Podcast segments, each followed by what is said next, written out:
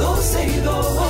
Sergio Carlos y Karina Larrauri llega para darnos toda la información de los hechos, toda la diversión del momento.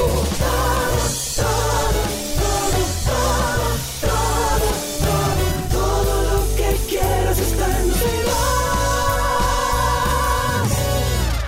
Entonces, ¿tú estás iracundo o no estás iracundo hoy, amigo? Yo estoy incómodo, pero yo no estoy iracundo. Yo estoy incómodo. Estoy- Tú tienes como- días en los que te sientes como feliz, como que, mira hoy que lo- nada me importa, Bueno. soy el hombre más feliz del mundo, todo va a funcionar Sí, bien. sí, sí, Tú sí, tienes sí. días, sí, amigo. ¿o Yo no? tengo día y tengo un bendito reguero aquí en esta oficina porque con la mudanza he tenido que sacar muchísimas cosas.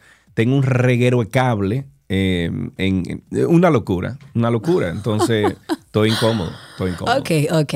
Vamos a empezar este programa con una energía distinta. Estoy tratando de hacer un trabajo de introspección a mi amigo Sergio, cariñosamente Nube Negra, pero vamos a tratar de empezar, bueno, yo no sé si con las noticias que tenemos, pero No. vamos a tratar de No, no, empezar este martes con buena energía. Espérate un momentico, antes de empezar con esas noticias, saludamos a, a algunas personas. Por ejemplo, Lice Rosario, Lali, un beso para ti, está en. Colombia, nos está viendo y escuchando en Colombia a través de, de las redes sociales. Estamos en Twitter, estamos en, en YouTube y en YouTube y estamos también en LinkedIn y ahí nos pueden ver. También Carlos Rosado, buenas tardes. Doctora Natalia Frías, buenas tardes. Eh, déjame ver, las aventuras de Jordi Tons, así se llama el usuario.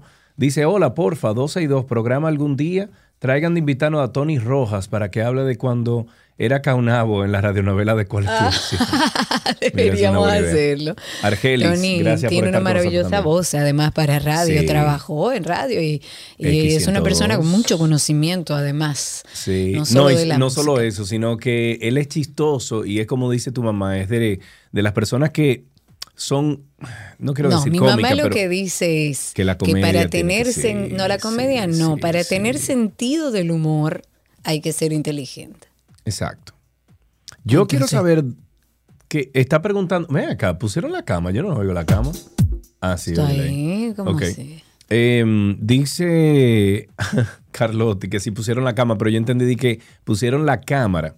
Y para aquellos que están en cámara con nosotros, ustedes van a ver que Karina Larrauri se está dando todo un... Ella se Un peinó spa, en cámara. No me dio tiempo. Ahora se está poniendo una crema, una cosa, se pasa un palito. ¿Qué es eso, Karina, que tú te estás Esto pasando? yo no sé cómo se llama, nunca he sabido cómo se llama. Cindy, Alan, si saben, por favor, denme una idea. Yo nunca he sabido cómo se llama, me la mandaron de regalo y me dijeron que se usaba pasándolo en la cara así para... Yo me ¿Y voy a dar masaje entonces. Ah, también. Claro, pues si tú te estás, si tú te estás pasando eso por la... No, es que me duele la, la espalda, me duele muchísimo. Eso que suena. Bueno, señores, estamos también a, tra- a través de Twitter Spaces, mis amigos de siempre por ahí. Gracias a todos por estar en sintonía. Ahí vengo- veo a mi amigo Nelson. Un beso para ti, para todos. Gracias por ser parte de esta gran familia. Voy con un numerito del día iniciando el programa. Para iniciar el programa Para con un numerito del, numerito del día entonces. Numerito del día. El 80% de usuarios sería el numerito del día. Más del 80% de los usuarios del servicio energético residencial. O sea, estamos hablando del consumo de 0 a 200 kilovatios horas. Ha experimentado una subida en la tarifa eléctrica de un 48%. Señores. que creo que todavía se queda Ya. corto. Esto desde octubre a la fecha. Y esto corresponde, que lo hemos hablado aquí varias veces, al desmonte gradual No, del no, no, no, subsidio no, no, no, no, no, espérate. Eso no ha sido un desmonte gradual. Eso, Eso ha es sido lo un que dicen desmonte. ellos. Bueno, pero ha sido un desmonte y punto. Gradual, estaban hablando, y lo hemos dicho varias veces Yo en este siento que me programa. mintieron. Eh, Claro, porque habíamos hablado de que eran 300 pesos, 200 pesos, 500 pesos, pero hay gente que se le ha duplicado incluso la factura. Sergio, yo te voy a hacer una pregunta. Siendo la abogada del diablo, ¿no O sea, imaginemos que este desmonte, que co- tal como tú dices no ha sido muy gradual, eh, nada, pero imaginemos que este desmonte lo hacemos en diciembre, en una época que no hace tanto calor, que no se requiere de más aire acondicionado, de bajar la temperatura. Hubiera sido igual, pero una pregunta ser, tonta. Podría ser diferente. Lo que pasa es que eh, si tú te ves el antinoti de anoche, hicimos ahí dos ingenieros que, que colaboran con nosotros dentro de, de todos los las personas que aportan sus ideas en el antinoti. Y ellos hicieron un desglose de exactamente lo que está pasando y eso lo plasmamos en, en un editorial. Y es que hay cosas que no cuadran. Hay en algún, en, en- algún En lugar algún de la hay cadena. algo que no entendemos. No, no, en algún lugar de la cadena, desde la producción energética hasta que llega a tu casa, hay un maco en algún lugar. Porque es que hay algunas cosas que no cuadran. Desde algunos contadores de la famosa mafia esa que tenía Maxi Montilla, eh, hasta, hasta la distribución. Incluso las generadoras, Karina, o los distribuidores más bien, tienen una pérdida de 34%, que fue lo programa, lo, eh, ¿cómo se llama esto? Lo publicado en el 2021. 34% la distribuidora, que el Estado le tiene que pagar como bueno y válido, como que entregó esa electricidad. Entonces, ¿dónde está el 34% que se está perdiendo? ¿Eh? En la línea de distribución, ¿dónde? En, en la misma distribuidora, en la generadora, ¿dónde se está perdiendo un 34% de la electricidad que entonces los que ya pagamos estamos teniendo que pagar? Exactamente. Entonces nos vamos al mismo tema de los impuestos. Quieren grabar aún más a quien está dentro del sistema ya pagando. Y lo mismo está pasando con el desmonte este famoso de la electricidad. Los que estamos ya pagando, seguimos pagando y vamos a pagar más.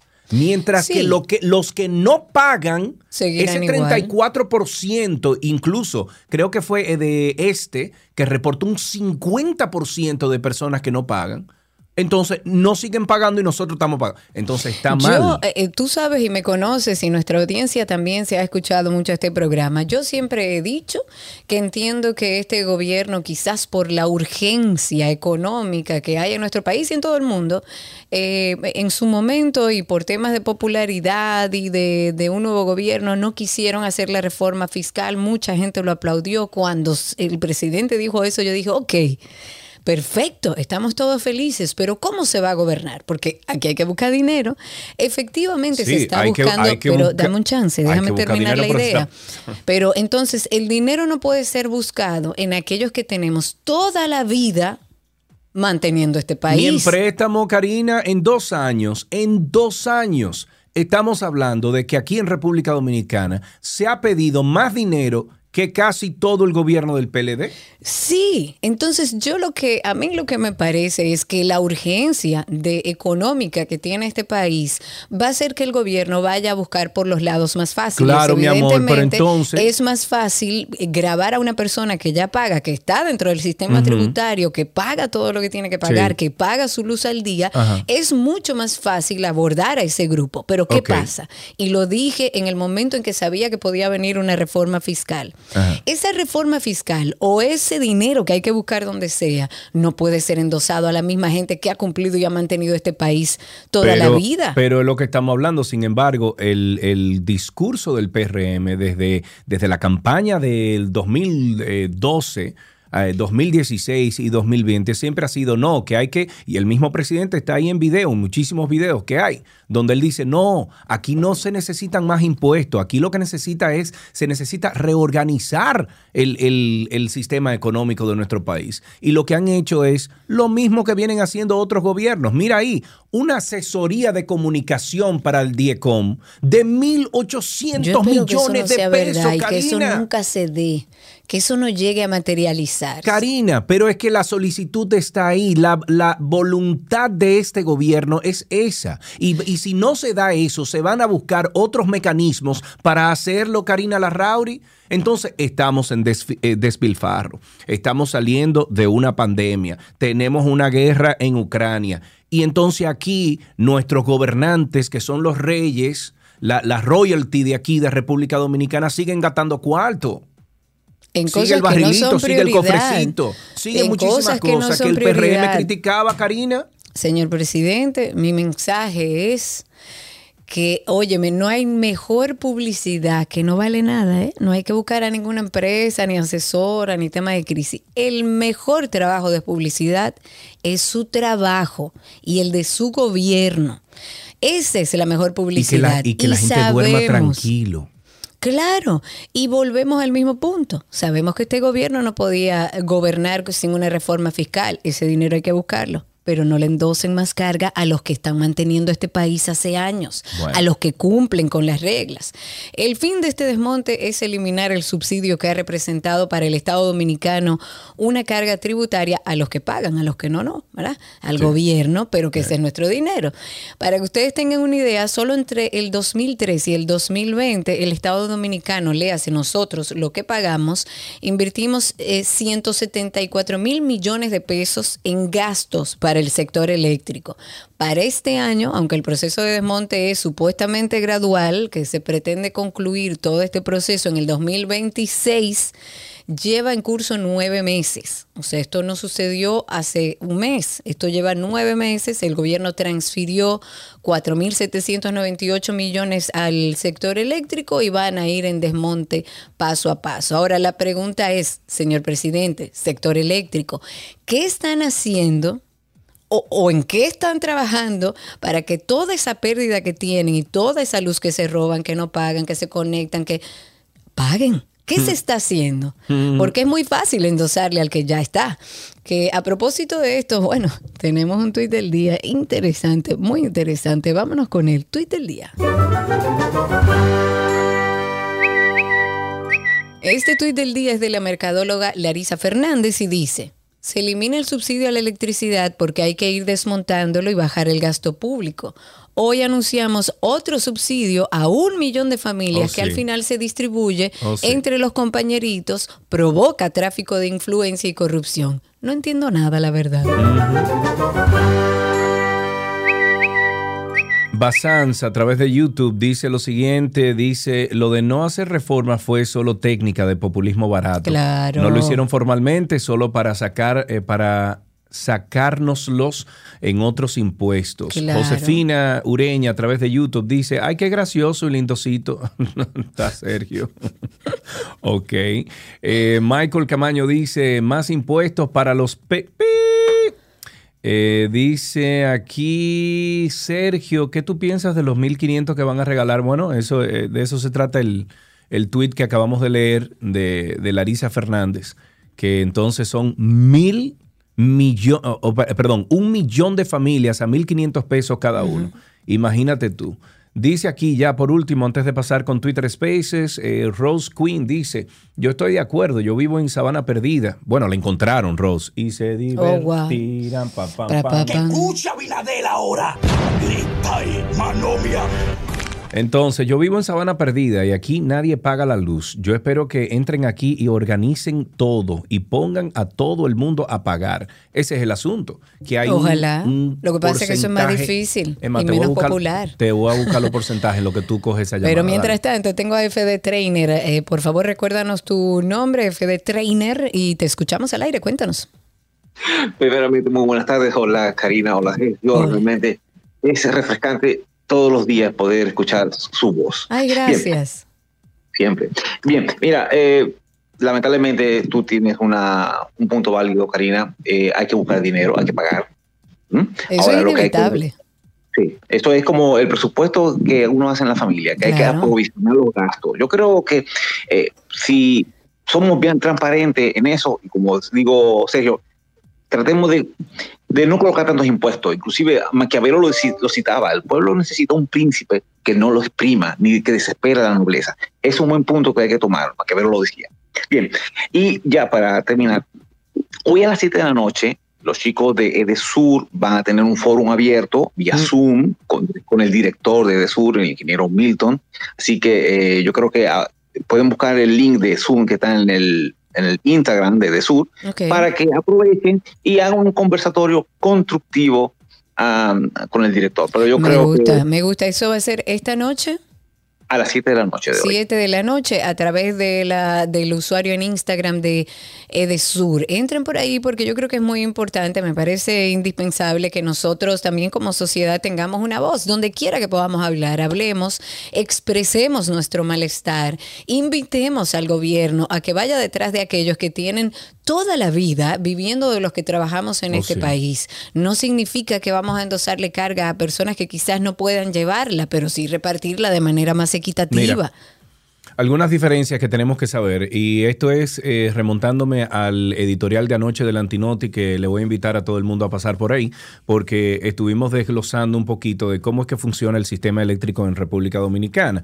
Entonces, dice aquí que el Ministerio de Economía y Planificación eh, tiene una capacidad instalada de 615 megavatios en eh, hidroeléctrica, y eso, según lo que dijimos anoche, es parte del problema, porque a pesar de ser un país con una geografía bendecida, eh, bendita, con el punto más alto en todo el Caribe, República Dominicana apenas produce, oye esto, Cari, 17% de la electricidad que nos llega a nuestras casas es de eh, una energía hidroeléctrica. Debería ser más.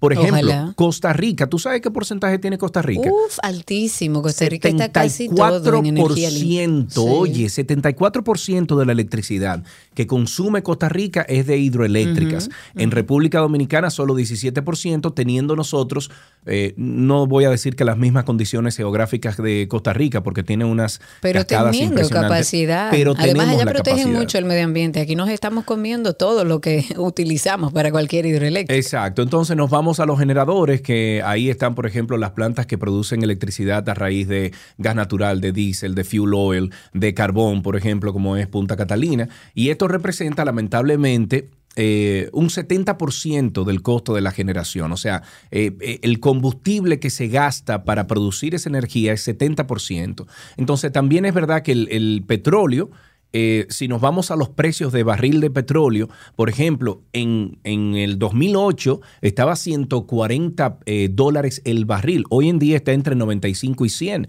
Entonces, uno nos explica cómo es que estando el petróleo más eh, eh, caro en el 2008, hoy en día estamos pagando la luz más cara cuando el petróleo, el, el Bueno, barril... por el tema del este, subsidio. Exacto, está más barato. Entonces, aquí estoy buscando una cifra que dimos anoche que me parece muy interesante porque es donde yo te hablo del 34%. Déjame buscarlo. Ve Eh, buscándolo. Mientras tanto, y siguiendo con este tema, eh, la organización cívica SET de Justicia ha informado que va a presentar el próximo lunes en el despacho de la magistrada Miriam, eh, Miriam Germán y del magistrado Wilson Camacho para apoderar a la Procuraduría General de una querella penal. Eh, ¿Esto por qué? Por supuestos fraudes, compras sobrevaluadas de materiales eléctricos en Edenorte para favorecer con contratos millonarios a, empresas que, bueno, según lo que hemos ido leyendo, no califican ni legal ni técnicamente. De hecho, ofertas que eran más caras, o sea, un descalabro total. Recordemos que el sábado pasado, nuestro amigo Eduardo Sánchez Tolentino, conocido como El Piru, en el canal de YouTube de Somos Pueblo, denunció que la empresa distribuidora de electricidad del norte, léase, Edenorte, adjudicó 222 millones, Qué bueno, rico. casi 223 millones de pesos eh, de manera irregular a la empresa Eléctricos Profesionales. ¿Para qué? Para la adquisición irregular o la adquisición, digamos, hasta que se lleve el juicio, de cables concéntricos, a pesar de que esa empresa no presentó la certificación. Hay que tener una certificación ISO. eh, y ellos no la tenían, ellos la tenían vencida desde junio. Y las Pero certificaciones la también. tienen, pero si la tienen vencida, la tienen ahí entonces, Karina. Pero vencida.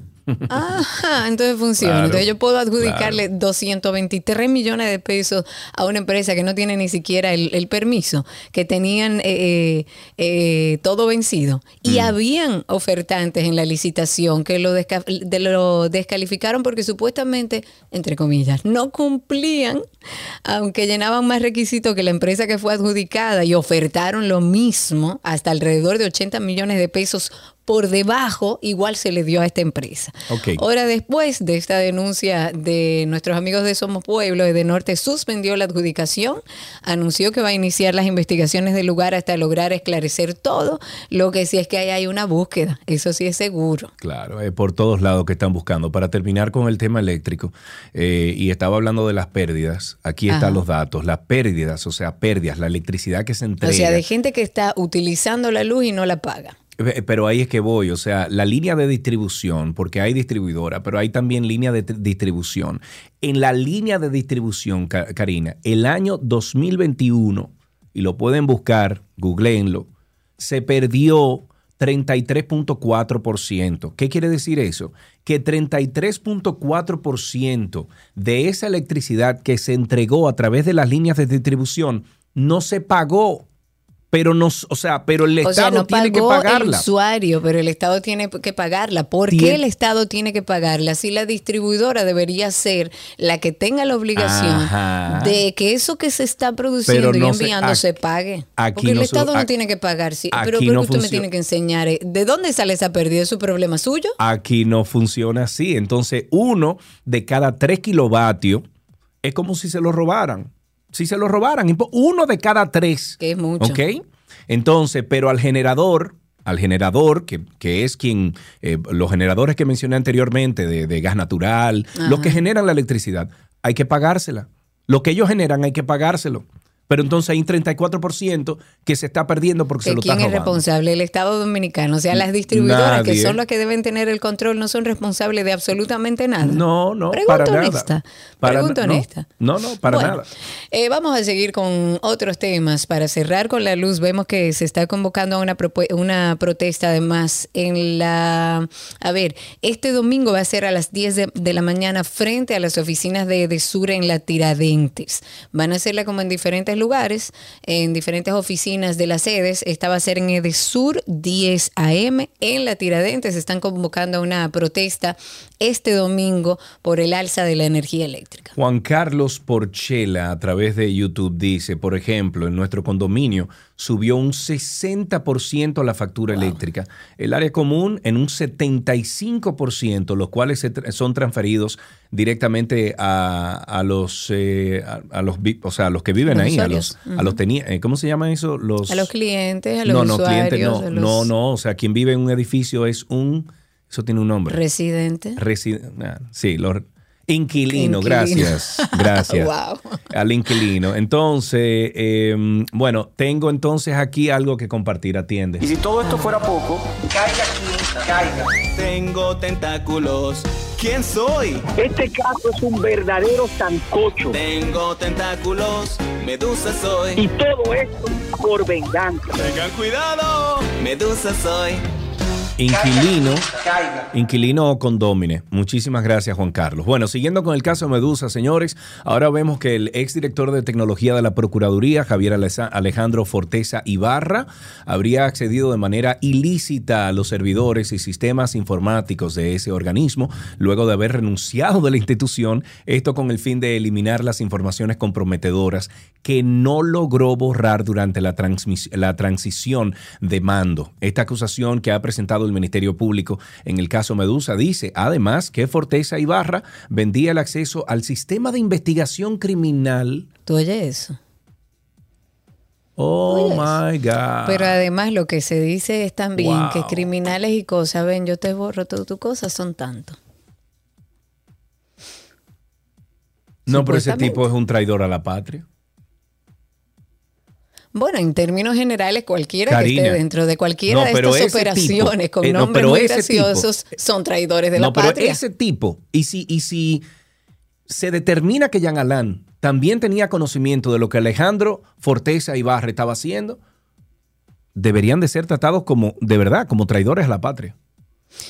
En general sí, porque estamos hablando de que supuestamente, porque esto hay que verlo dentro del, del juicio, supuestamente una de las cosas que hacían y que también ganaban dinero, porque era por todos lados, era que a los criminales y a personas que tenían expedientes, ellos le cobraban dinero para borrar los expedientes y sacarlo del sistema. Usted iba y pedía su carta de buena conducta y se la daban porque usted no aparecía en nada.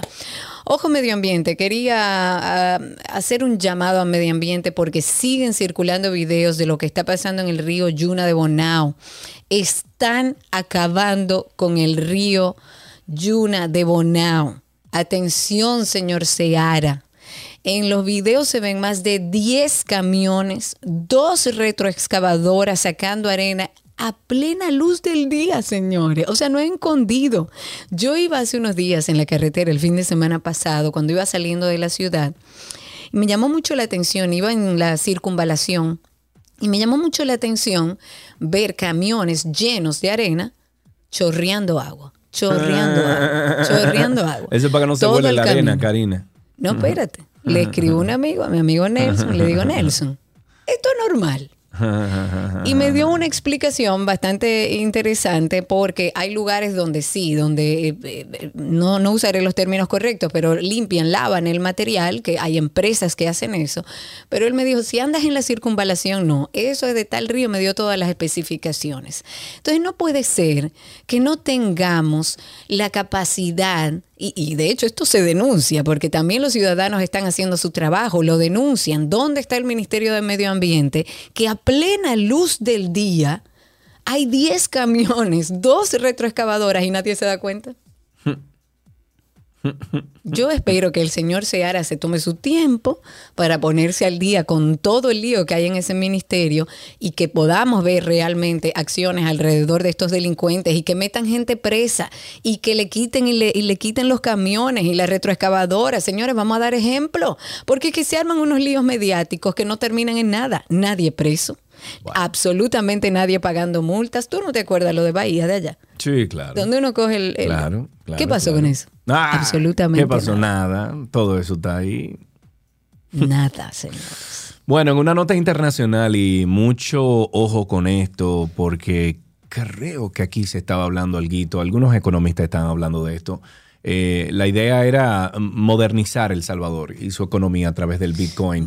Así fue que se dijo cuando se anunció todo esto, cuando este muchacho Bukele eh, dijo que vamos a Este modernizar. vamos. muchacho, este Pues, muchacho pues era un niño, tú y yo somos dos viejos al lado de él. Pero no, este muchacho es el presidente del Salvador. Este muchacho, presidente del Salvador. Ah, bueno, Además, él usa la gorra tapa atrás. Ese, mu- ¿Y qué tiene muchacho. que ver? Es Es el un presidente muchacho, del. Salvador, guarda el protocolo. Bueno, el presidente del Salvador cuando lo anunció, pero las cosas no han salido como esperaba el presidente Bukele. El gobierno comenzó comprando casi 100 millones de dólares en Bitcoin y hasta ahora ha destinado 15% de su presupuesto de inversión anual para tratar de incorporar el Bitcoin en la economía nacional. Este año el precio de las criptomonedas comenzó a desplomarse, como todos sabemos, y actualmente los Bitcoin comprados por El Salvador perdieron casi, ay Dios mío, sí, serio que el Bitcoin se fue. 60% de su valor. El presidente tampoco ha conseguido nuevos fondos de inversionistas, obviamente, porque es una moneda muy eh, Mira, volátil. esto fue un atrevimiento por parte de este presidente. En su momento mucha gente lo aplaudió. eh, No, la- yo no lo las monedas electrónicas, las monedas electrónicas estaban subiendo en, en valor, evidentemente, con toda esta crisis mundial. Me estaba hablando con un economista, me decía que el tema es que aquellos que tenían su dinero en Bitcoin, muchos lo han sacado en vista de esta situación económica para ponerlo en algo, digamos que menos volátil. Y con todo este dinero que han sacado, pues evidentemente el Bitcoin va perdiendo valor. El problema del Bitcoin es que nadie está ganando nada. De hecho, Sí. eso mismo expresó New York Times eh, a través del economista Carlos Acevedo, que es, eh, bueno, fue director del Banco Central. Dice que es una inversión que no trae beneficios sociales. El FMI también ha sido muy crítico de este plan. Dijo que el gobierno no tiene dinero suficiente para ayudar a personas vulnerables, por lo que no debería como correr este tipo de riesgos porque son in- inversiones riesgosas, que son recursos públicos y hacerlo en criptomonedas fue un atrevimiento que podía salir bien o podía salir mal. Los salvadoreños en general no están muy entusiasmados con el plan. De acuerdo con una encuesta que se hizo recientemente estudiante de la Universidad Centroamericana José Simeón Cañas, 74.3% de los entrevistados jamás utilizará bitcoins. Entonces, eh, hay que ver a largo plazo, a mediano plazo qué sucede, pero lo que sí es que las monedas están por el suelo. Así es. Bueno, para finalizar eh, con algo positivo, yo diría, en el programa siempre apoyamos las iniciativas que busquen cuidar nuestro medio ambiente y es por esto que tenemos en línea a Sai, a ver, Sau, ¿cómo que se dice tu nombre? Sayuris Bonet. Sayuris. Ajá. Sayuris, Sayuris. Tenemos en la línea a Sayuris Bonet. Ella es CEO de Una Vaina Verde. Así mismo la pueden buscar en redes sociales como Una Vaina Verde. Es un proyecto que educa, asesora, organiza eventos y ofrece alternativas para que migres a una vida empresa o empresas sostenible. Y pues ellos vienen con un corito verde, así Ay, se me llama, encanta. que será este domingo de 1 a 9 de la noche en el Museo Trampolín de la Ciudad Colonial. Y Sayuris nos va a contar un poquito más de esto. Sayuris, buenas tardes, bienvenida. Muchísimas gracias. Hola Sergio, hola Karina. Hola, el bienvenida. evento Corito, gracias Mil. Con el Corito Verde nosotros buscamos que la gente aprenda de sostenibilidad, pero de una forma fácil y divertida. Porque para- para muchas personas puede ser complicado, tedioso, difícil, pero en medio del can, del bonche, buena comida, música, buen ambiente, un sano ambiente familiar, nosotros vamos a demostrarles que sí puede ser fácil. Claro, claro. ¿Y cuáles son las actividades que hay en este corito verde? Por favor, enamórame. Nosotros vamos a tener un rally verde con diferentes paradas temáticas para aprender de temas diferentes de sostenibilidad, ¿verdad? Vamos a tener también un mercadito verde para que la gente conozca lo que ya está disponible en este país, que a veces pensamos que aquí no se hace nada o no hay nada y ya Sí, tenemos muchas alternativas ecoamigables localmente. Vamos a tener un área de alimentos y bebidas, vamos a tener talleres teórico-prácticos, catas de cervezas y vamos a tener una forma de inclusión tangible. No vamos a hablar sobre la inclusión, sino que vamos a hacer que la gente lo experimente, que visibilice y conozca los diferentes tipos, los diferentes tipos de discapacidad Sí. y que aprenda cómo manejarlos. Además de conversados verdes para que aprendan de más vainas verdes. Me Me encanta. Mira, ¿quiénes pueden ir para allá? Eh, ¿Toda la familia? ¿Cómo, ¿Cómo es la cosa? Sí, es un, un- es un evento abierto a toda la familia. Lo que buscamos es que la gente pueda ir con amigos, con familia, solo y allá encuentre comunidad. Es para todas las edades también. Incluso el costo de entrada es simbólico de 200 pesos, pero los niños hasta los 12 años entran totalmente gratis. Porque lo que buscamos es que vayan, la pasen bien y aprendan. Ok, importante. Bueno, ya saben ustedes, el Corito Verde se arma este domingo de 1 de la tarde a 9 de la noche. Esto será en el Museo Trampolín de la Ciudad Colonial. Y bueno, Sayuris, Sayuris Bonet, muchísimas gracias por estar con nosotros al aire.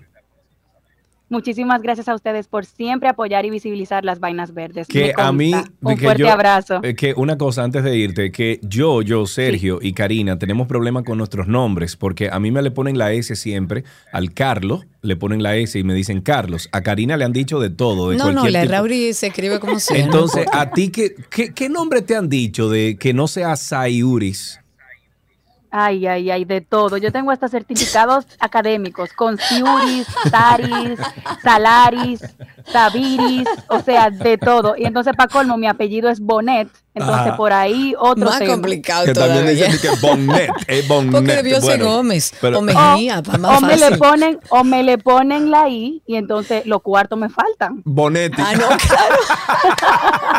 Sayuri, muchísimas gracias. La CEO de Una Vaina Verde estuvo con nosotros. Sigan las redes sociales, arroba Una Vaina Verde. Ahí se pueden encontrar con muchas cosas. Nosotros empezamos 12 y 2, pero antes siempre recomendando este contenido. After Dark. Hay que aprender el valor que tiene el saber dejar ir para nuestra salud mental. Quisimos abordar un tema que nos ayude como a ir liberando esas cosas en las que hacemos resistencia. ¿Por qué se nos hace tan difícil dejar ir? Esa tendencia a guardar en la gaveta para no pensar, no sentir y lo que se tiende es a permanecer en un bucle. Entonces ese ciclo generalmente, por lo tanto, tienen dificultades para dejar ir. Personas que tenemos que dejar ir, que pueden ser parejas, que pueden ser amigos. Suelen ser el tema de las relaciones las situaciones más difíciles para dejar ir, porque implica un proceso de autorrevisión y sobre todo de poder hacer frente a la situación. Vas a comprender que hay cosas que no tienen cabida en tu vida y en tu crecimiento emocional. Entonces aprende a dejar ir. Karina y Sergio, After Dark. Karina y Sergio After Dark está disponible en todas las plataformas de podcast. Nos pueden buscar como Karina Larrauri o Sergio Carlo en Spotify, en TuneIn, en Apple Music. O usted va a Google, que es más fácil, yo creo. Usted va a Google y pone ahí Sergio Carlo Podcast o Karina Larrauri Podcast y le va a salir entonces eh, la lista de todos los networks en donde estamos, donde usted puede escuchar este, este contenido. Lo escuché esta mañana, el que salió el viernes pasado y como siempre he dicho, hay una magia, ir. hay una magia de escucharlo después que uno lo graba, eh, después que pasan por las manos de Raving, bueno. Hay una magia de Es una magia, definitivamente. Me río porque Yanko Briseño a través de YouTube nos dice, si, si no le damos like en YouTube, que yo siempre digo, denos like, señores. Dice, Karina nos va a tumbar el programa por YouTube y tendremos que irnos a Twitter. no, hombre, Yanko, yo no soy tan mala. Hacemos el primer corte, ya regresamos con más. Quédense aquí. Amigos, nuestro cafecito de las 12 les llega a ustedes gracias a nuestros amigos de Café Santo Domingo, lo mejor de lo nuestro.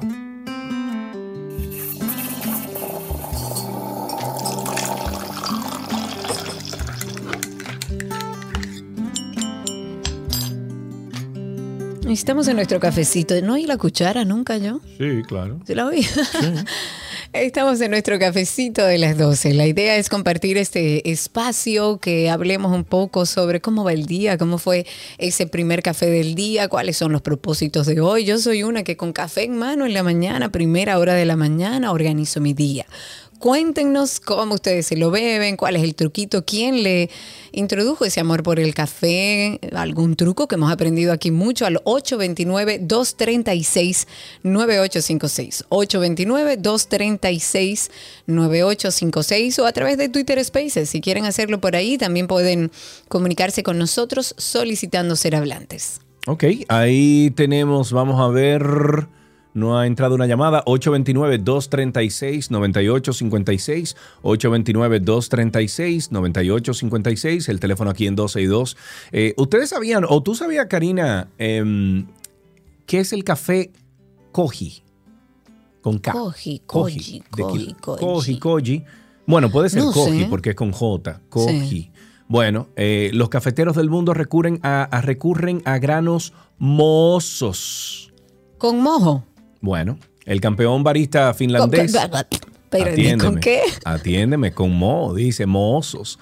El barista finlandés eh, Capo Pavolainen, wow, Wow. supo ver la oportunidad de ir un poquito más allá de lo convencional y explorar en fermentación del café donde hasta ahora nadie había llegado. El koji es un hongo.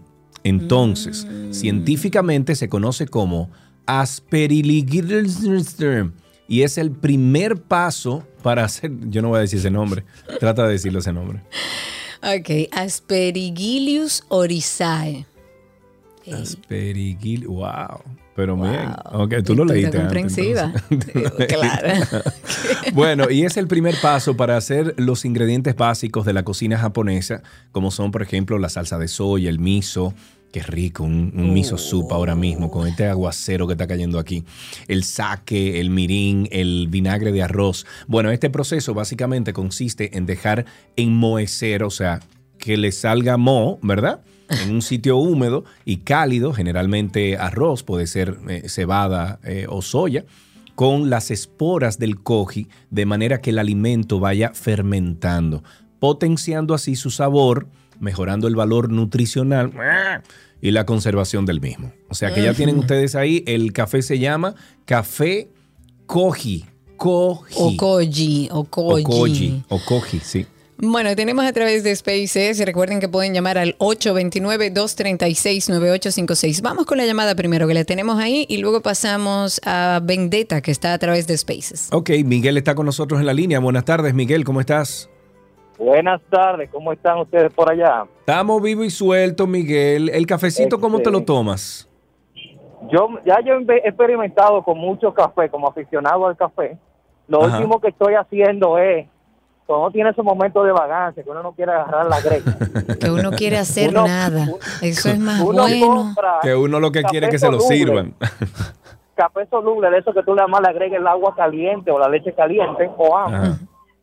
Y eso es excelente también. Y la acidez casi ni se siente. Y, Ah, de lo mira. que, y, sobre lo que tú estabas diciendo del coffee Tour, eso creo que la primera vez que lo vi fue en una película, la de Bucket List. Sí. Ajá. Hacían referencia a ese café que era un café fermentado que, que lo comían unos gatos y lo buscaban por ahí. Ya tú sabes, muy caro.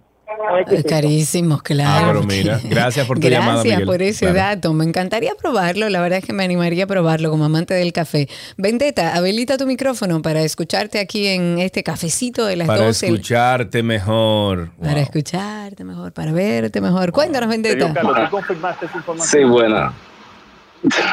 buena. Adelante. Um, habla Eliezer, de, vivo en San Tomás, soy dominicano. Epa, eh, desde la comunidad sí, ya. Qué Virgin bueno. Sí, um, siempre lo escucho, verdad. Muy bueno el programa. Pero lo del café, eh, nosotros en mi casa somos tan enfermos con el café que antes, cuando vivíamos todos juntos con mi madre y todo, eh, en la noche, antes de, de uno acostarse, ya uno preparaba la greca y la dejaba puesta en la estufa. Para la mañana va a prender, ya tú puedes saber. Ay, muchacho, bienvenido al club. Yo soy una que si esa greca no está en esa hornilla, cuando yo me levanto a las 7 de la mañana, empieza el humo empieza a salir por la cabeza.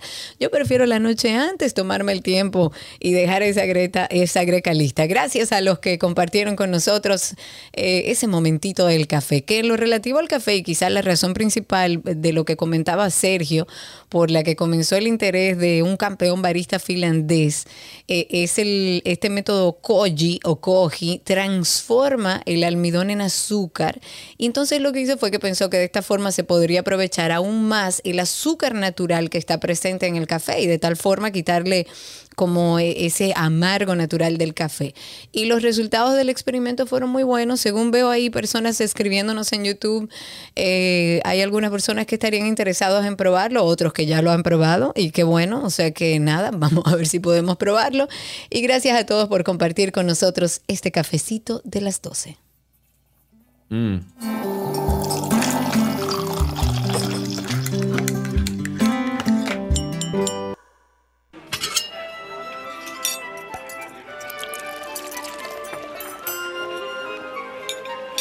Ula la mangia, mangia, comida de Gabriel Lapas que se bon bon ici me oui. Hola, Gaby. Hello. Hello, darling. Hello, darling. ¿Cómo está todo, amiga? ¿Cómo está la romana? Muy ¿Cómo bien. está Voilà Café? Bueno, yo no sé cómo se cambia aquí, pero ahí ven. Mira, Ay, miren, señores, Voilà ah, Café mira mi para los que están en YouTube. Mírame aquí. Todo. Ah, Muy bien, genial. ya. Regresé. Gaby, vamos entonces a continuar esta semana que va a ser, me parece que bastante refrescante. ¿Qué preparamos hoy? Bueno, les voy a subir en breve, porque inclusive estaba editándolo, eh, el videito que hice anoche de la ensalada que compartimos justamente ayer de apio con queso, que en casa lo que tenía era queso feta y le puse queso feta y delicioso. La preparé, la comimos eh, a la cena. No le di el tiempo que necesitaba como para macerar un poco y estar más frío, pero igualmente estaba delicioso. Así que esperen eso y también les voy a presentar un videito de cómo se deshilacha, por decir así, ah, claro. el claro. apio. Que lo conversábamos Para que ayer. sepan que, exacto, eso lo voy a subir hoy en la tarde. Entonces, hoy vamos a hacer, sé que hace un calor, pero Sergio hablaba de una sopita, de un cafecito, no sé, ahora Ay, sí. en, en el cafecito él hablaba de eso. Eh, y vamos a hacer una sopa de, una crema de apio. Esta crema de apio, si bien la puedes comer caliente, la puedes tomar fría por igual. Fría, te la recomiendo que la sirvas como en unos eh, shotcitos que, que hemos trabajado otras sopas como, bueno, esta sí es fría, de, de- de hecho, hemos trabajado el gazpacho, pero una vez hicimos una de guisantes, e hicimos una bichisua que es de, de papa, que la puedes también tomar fría. Y esta va a ser muy parecida a, a esa de, de bichisua porque puedes tomarla caliente o fría.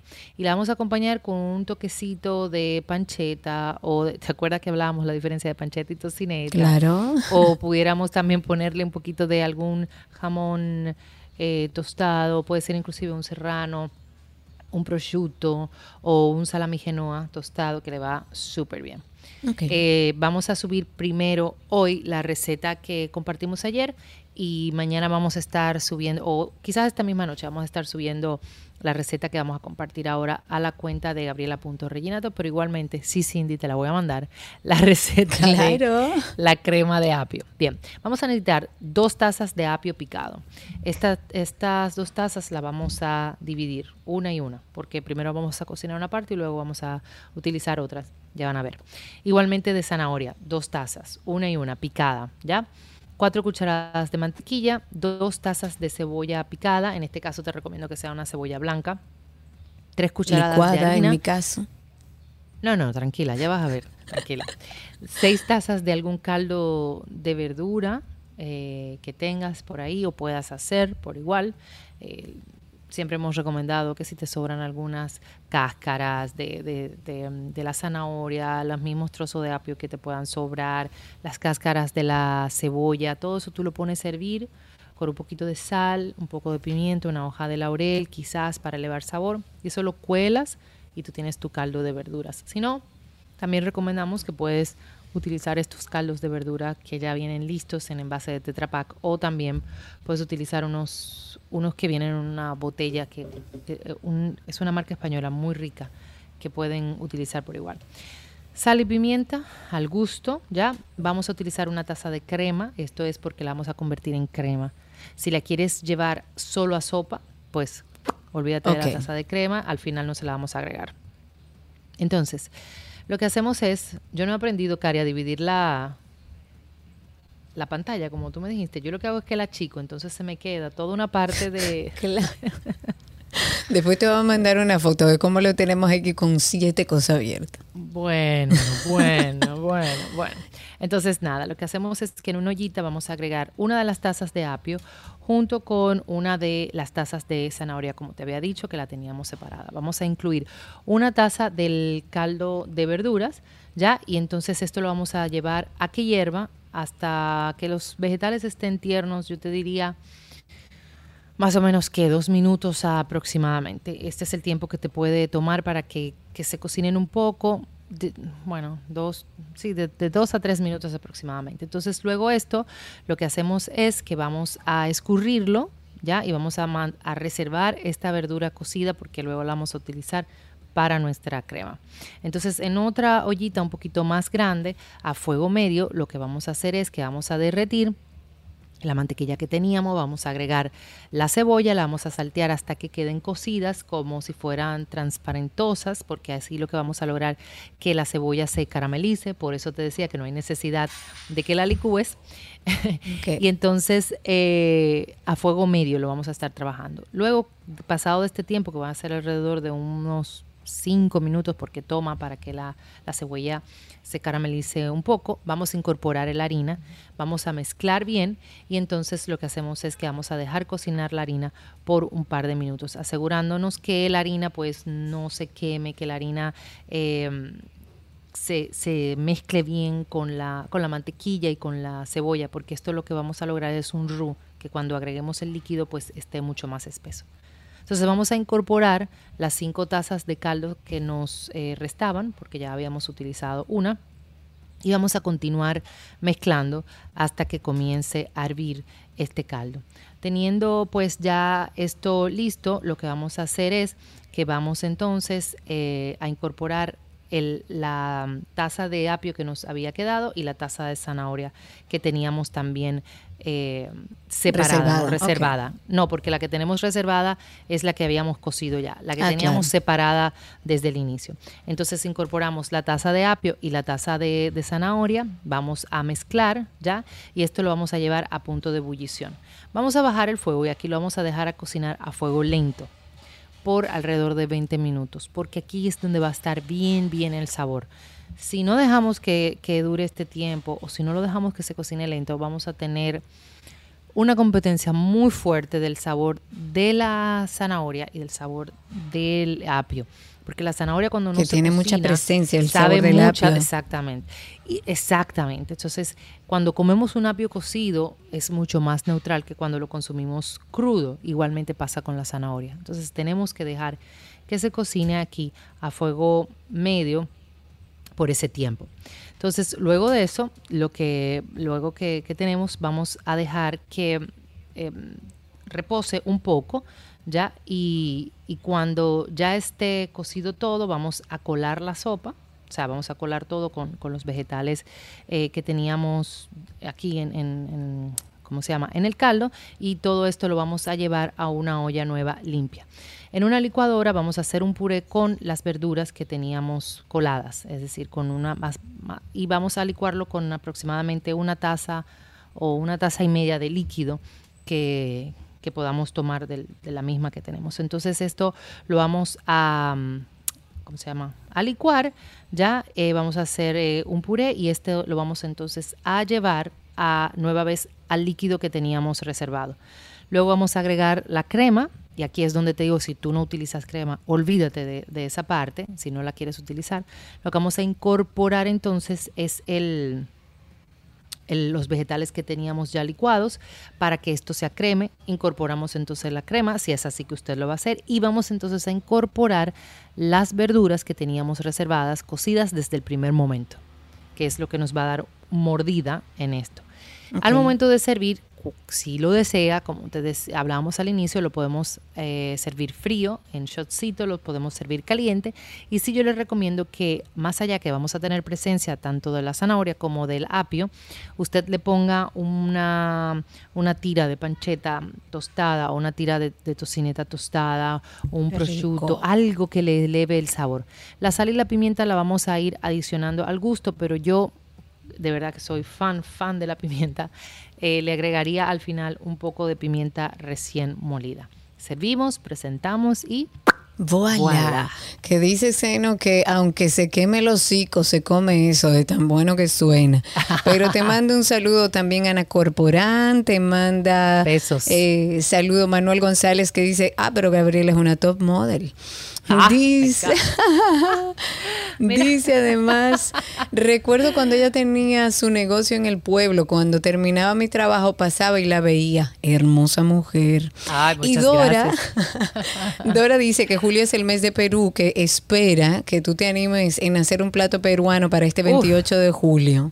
Bueno, Dora, mira, eh, Du- du- mi papá du- es chileno, está al lado de Perú, adoro la comida peruana. Tengo Sí. tíos eh, que quiero muchísimo que son de Perú, así que te vamos a tomar la palabra. Anote ahí, el 28 para Dora especialmente vamos a hacer un plato peruano, bien peruano, para celebrar el mes de, de julio, que es el mes de la gastronomía peruana, según nos dice Dora Pariente, que está con nosotros a través de LinkedIn. Gracias Gaby, un beso grande. Esperen este videito que va a estar muy chévere de esta ensalada que estuvimos compartiendo con ustedes ayer en el programa. Hasta y será, por supuesto, hasta mañana. Claro que sí. Recuerden seguir a Gaby a través de gabriela.reginato. Ella también tiene dos cuentas que maneja, que es Voila RD, que es el de su línea Voila, que yo le llamo potes mágicos, que está deliciosa. Y además está Voila Café, que es ahí en Altos de Chabón, para que lo conozca más de cerca, un lugar mágico. Hasta aquí nuestra receta del día en 12 y 2. Ya regresamos.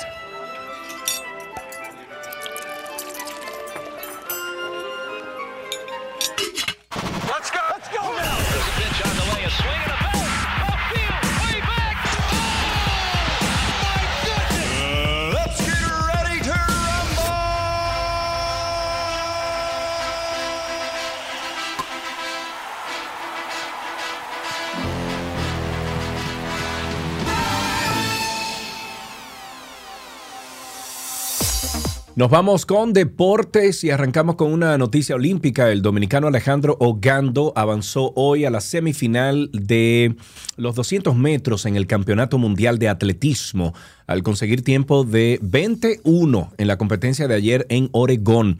Con este tiempo implantó una nueva marca nacional para la República Dominicana. Aplauso. Ale- Aplauso. Alexander estará compitiendo hoy en las series finales o semifinales en los 200 metros planos. El nativo de San Juan de la Maguana estará corriendo en el hit número uno a las 9.53 de la noche, hora dominicansky. Bien, en otra noticia deportiva tenemos en fútbol que el director comercial del Inter Miami, Javier Sensi no descarta fichar a Lionel Messi en el futuro, ya que quiere convertir al club en un punto de referencia para el fútbol en los Estados Unidos. El contrato de Messi con el Paris Saint-Germain expira en junio del 2023.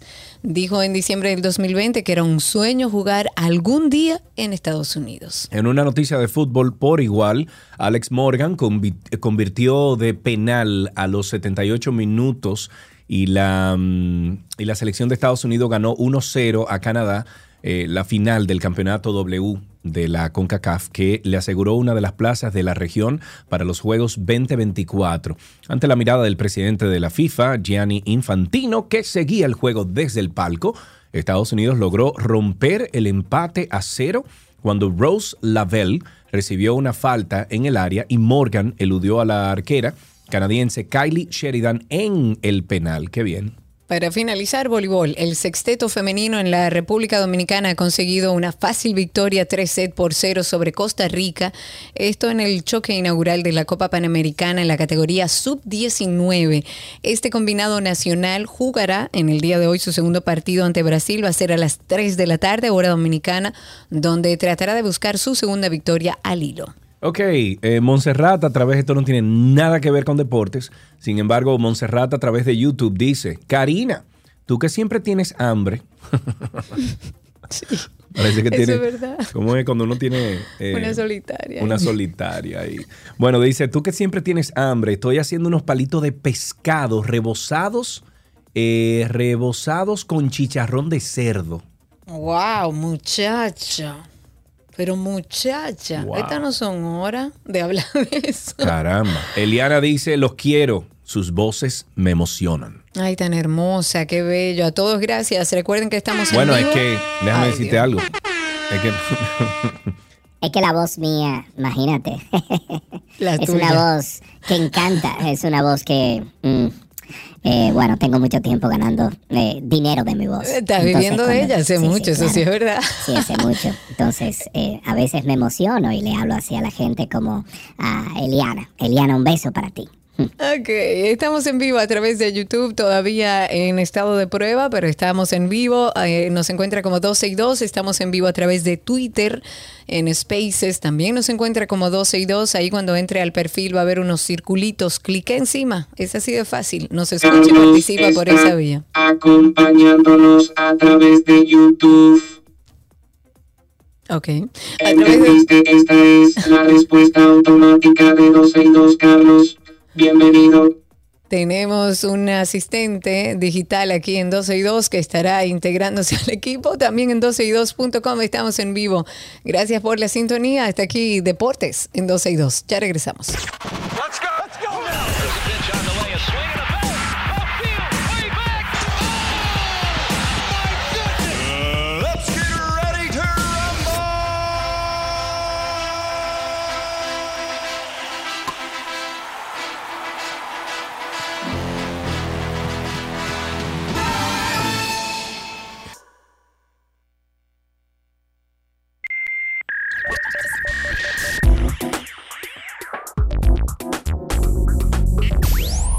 estamos en lo mejor de la web aquí en 12 y 2 y de inmediato nos vamos con Netflix.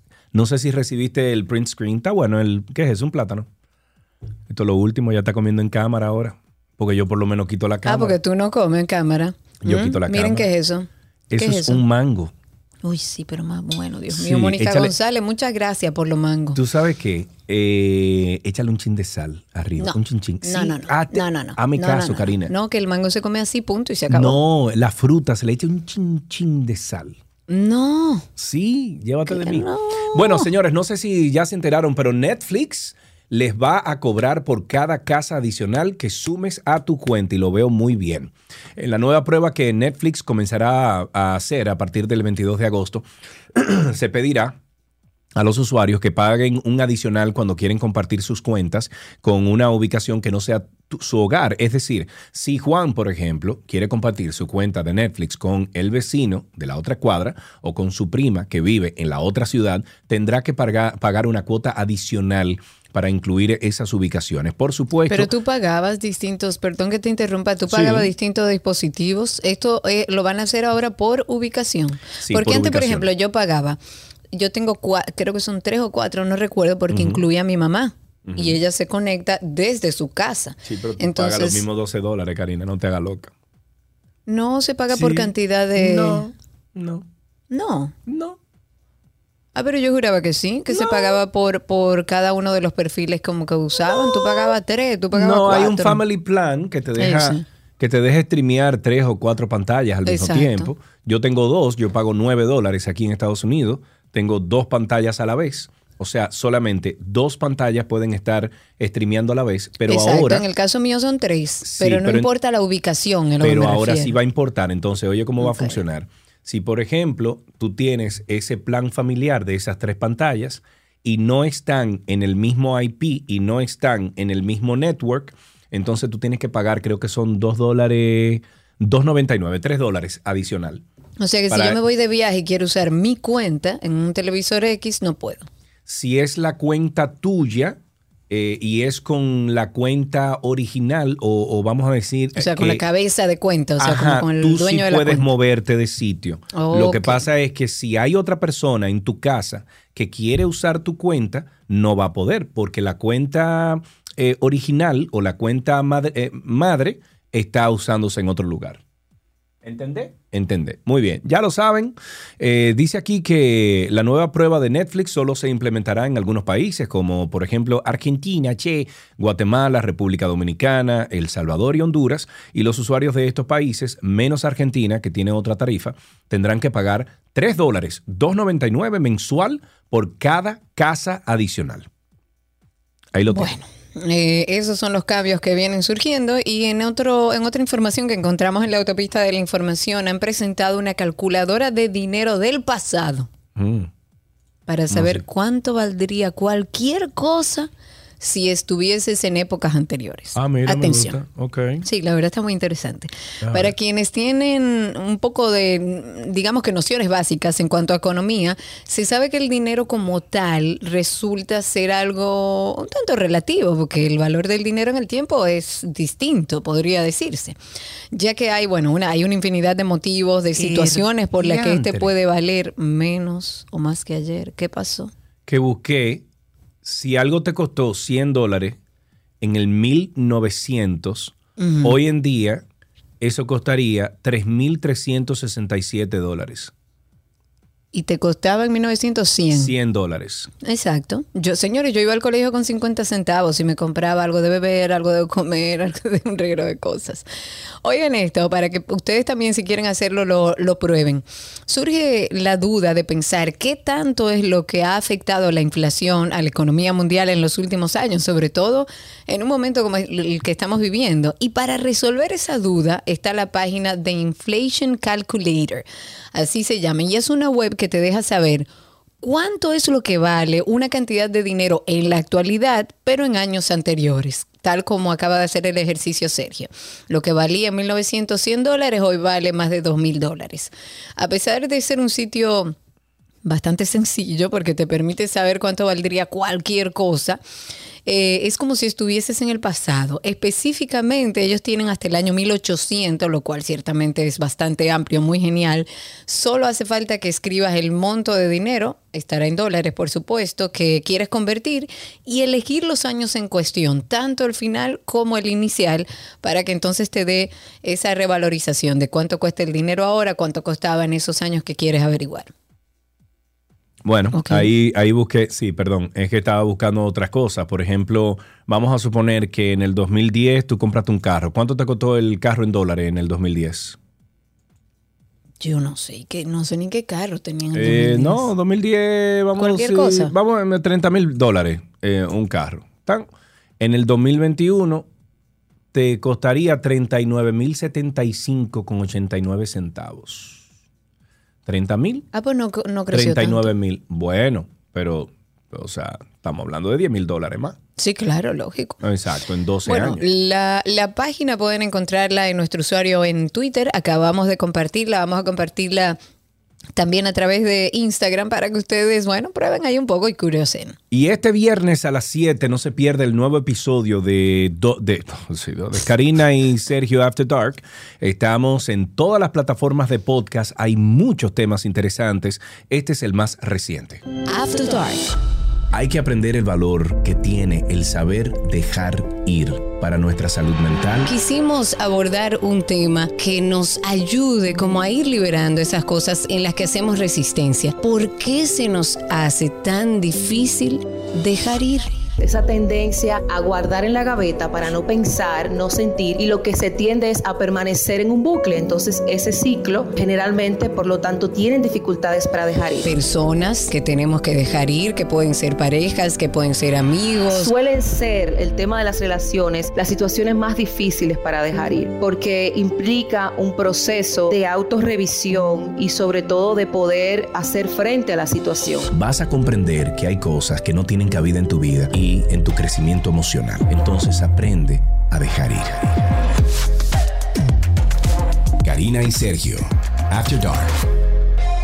Estamos en todas las plataformas de podcast. Nos busca como Karina Larrauri o Sergio Carlo. En Google también pueden buscarnos como Karina Larrauri Podcast o Sergio Carlo Podcast. Hasta aquí. ¿No era que estábamos? Lo mejor de la web. Lo mejor. Ya regresamos. sí.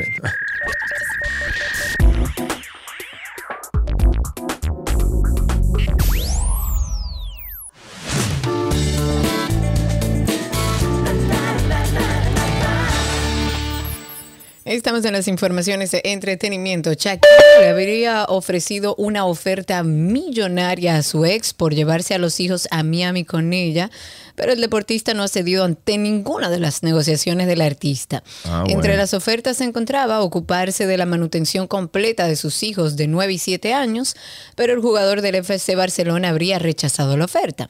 En otro de los intentos de Shakira de poder como zarpar hacia Miami con sus hijos, habría propuesto a Gerard cinco viajes pagados al año a Estados Unidos en business class para que pudiera visitarlos, además de la posibilidad de que Milán y Sasha viajen a España en verano para poder pasar una parte de las vacaciones con su padre.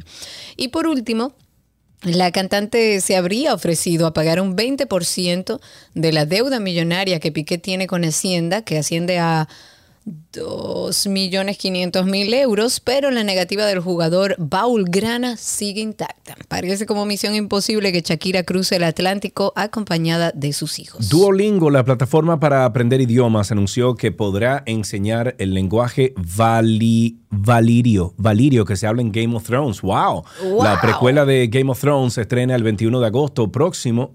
Ahora, este 21 de agosto. Señores, Ah, Alan tiene que tomar esas clasecitas en Duolingo. ¡Oh! Bueno, eh, esto es para preparar a los fanáticos. Duolingo lanzó una versión actualizada del programa del curso de Alto Valirio, el idioma ficticio que se habla en dicha producción, que incluye más de 150 palabras nuevas y 700 oraciones nuevas. Duolingo trabajó directamente con David Peterson, el lingüista que desarrolló la totalidad del Alto Valirio de la serie de libros Canción de Hielo y Fuego de George R. R. Martin. El Alto Valirio es uno de los idiomas antiguos utilizados en el universo de Game of Thrones. El extenso curso de Duolingo incluirá nuevas frases y palabras que se usarán para prácticamente eh, frases en la aplicación. Aquí hay un ejemplo, dice, Javorso doer, doeragon costa aris. Javorso doaerogon doa- doaeragón doaeragón costa aris. ¿Sabes lo que es eso? Claro que no. ¿Puedes servir la comida, Aria? Aborso daeragón costa, Aris. ¿Ah? Porque uno tiene que ser, uno, tiene que ser eh, eh, royal, tiene que ser realeza. Y tiene que. Eso es como habla italiano, que si tú no hablas así, no hablas así. Los que están en YouTube entenderán mi risa. Por alguna razón extraña, el idioma le da a Sergio también además. Jaborso daeragón costa, Aris. Mira, me voy a poner a aprender esa vaina. Ey, hay que ponerse, álame capaz. Valar El artista, oh, vamos con otra noticia. El artista dominicano de bachata, Anthony Romeo Santos, se va a presentar este viernes en la explanada del Rockefeller Center, está en la Quinta Avenida de Nueva York. Atención dominicanos, si quieren ir, estará abierta al público, está pautada para iniciar a las 7 de la mañana. Su Mm. participación forma parte de una serie de conciertos titulados Live on the Plaza, que están realizando durante todo el verano el programa Today de la, cámara, de la cadena de televisión NBC. Esto no es la primera vez que el rey de la bachata se presenta en los concert series del programa, pero para aquellos que quieran ir a disfrutarlo, ya saben, 7 de la mañana estará ahí el artista. Jaborso Daeragón Costa Aris. Repite. Jaborso Daeragón Costa Aris. Jagorzo Taerabon Daris. No, Jaborso. Jaborso. Jaborso. Jaborso. Daeragón Daeragón Costa. Costa. Aris es Aria, Aris. Ok. Ok. Próxima La actriz colombiana Carmen Villalobos confirmó que está separada de Sebastián Caicedo, Caicedo, luego de dos años de casados y 13 años de relación. en un video compartido en su cuenta de Instagram, la mm, recordaba, recordada Catalina de Sin Senos No Hay Paraíso hizo la declaración pública. Villalobos, de 39 años, dijo que por respeto a los buenos momentos que vivió con el nativo de Bo- Bogotá, de 41 años, este es su único pronunciamiento, de modo que pidió privacidad al público y a los medios. Algo que ha llamado la atención es que no ha sido una ni dos, sino cuatro veces que se han casado, quizás de forma simbólica y real. Eh, yo tuve la oportunidad de conocerla a ella y nos volvimos como medio amiguitos y hablamos de vez en cuando no sé qué. Y hace como dos meses yo la, la llamé para algo que no tenía que ver con eso y hablamos un poquito de esa cuestión y me dijo que sí, que estaban eh, ya como partiendo sus caminos. Complicaditos. Sí, sí, bueno, sí, seguimos con las noticias. Más bien, no es una noticia, es una información. No se pierdan esta noche y con entrada libre, completamente libre. En Casa de Teatro están presentando la la película dominicana Candela. Esta película es de Andrés Farías Cintrón, tiene muy buena crítica, va a estar en casa de teatro con entrada libre sin costo a partir de las 7 de la noche. Lleguen temprano porque es una película y tiene que empezar a esa hora. Si quieren más información, entre al usuario de casa de teatro. Ellos tienen muchísimas actividades que ustedes pueden disfrutar allá. Esta noche, a partir de las 7, entrada libre, Candela de Andrés Farías no- Cintrón. Y no se pierda After Dark. After Dark. Hay que aprender el valor que tiene el saber dejar ir para nuestra salud mental. Quisimos abordar un tema que nos ayude como a ir liberando esas cosas en las que hacemos resistencia. ¿Por qué se nos hace tan difícil dejar ir? Esa tendencia a guardar en la gaveta para no pensar, no sentir y lo que se tiende es a permanecer en un bucle. Entonces ese ciclo generalmente, por lo tanto, tienen dificultades para dejar ir. Personas que tenemos que dejar ir, que pueden ser parejas, que pueden ser amigos. Suelen ser el tema de las relaciones las situaciones más difíciles para dejar ir, porque implica un proceso de autorrevisión y sobre todo de poder hacer frente a la situación. Vas a comprender que hay cosas que no tienen cabida en tu vida y en tu crecimiento emocional. Entonces aprende a dejar ir. Karina y Sergio, After Dark.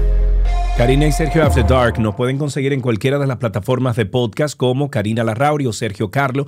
Ese es el nombre que tienen que poner en el buscador y le sale de inmediato Karina y Sergio After Dark. Hasta aquí entretenimiento en 12 y 2.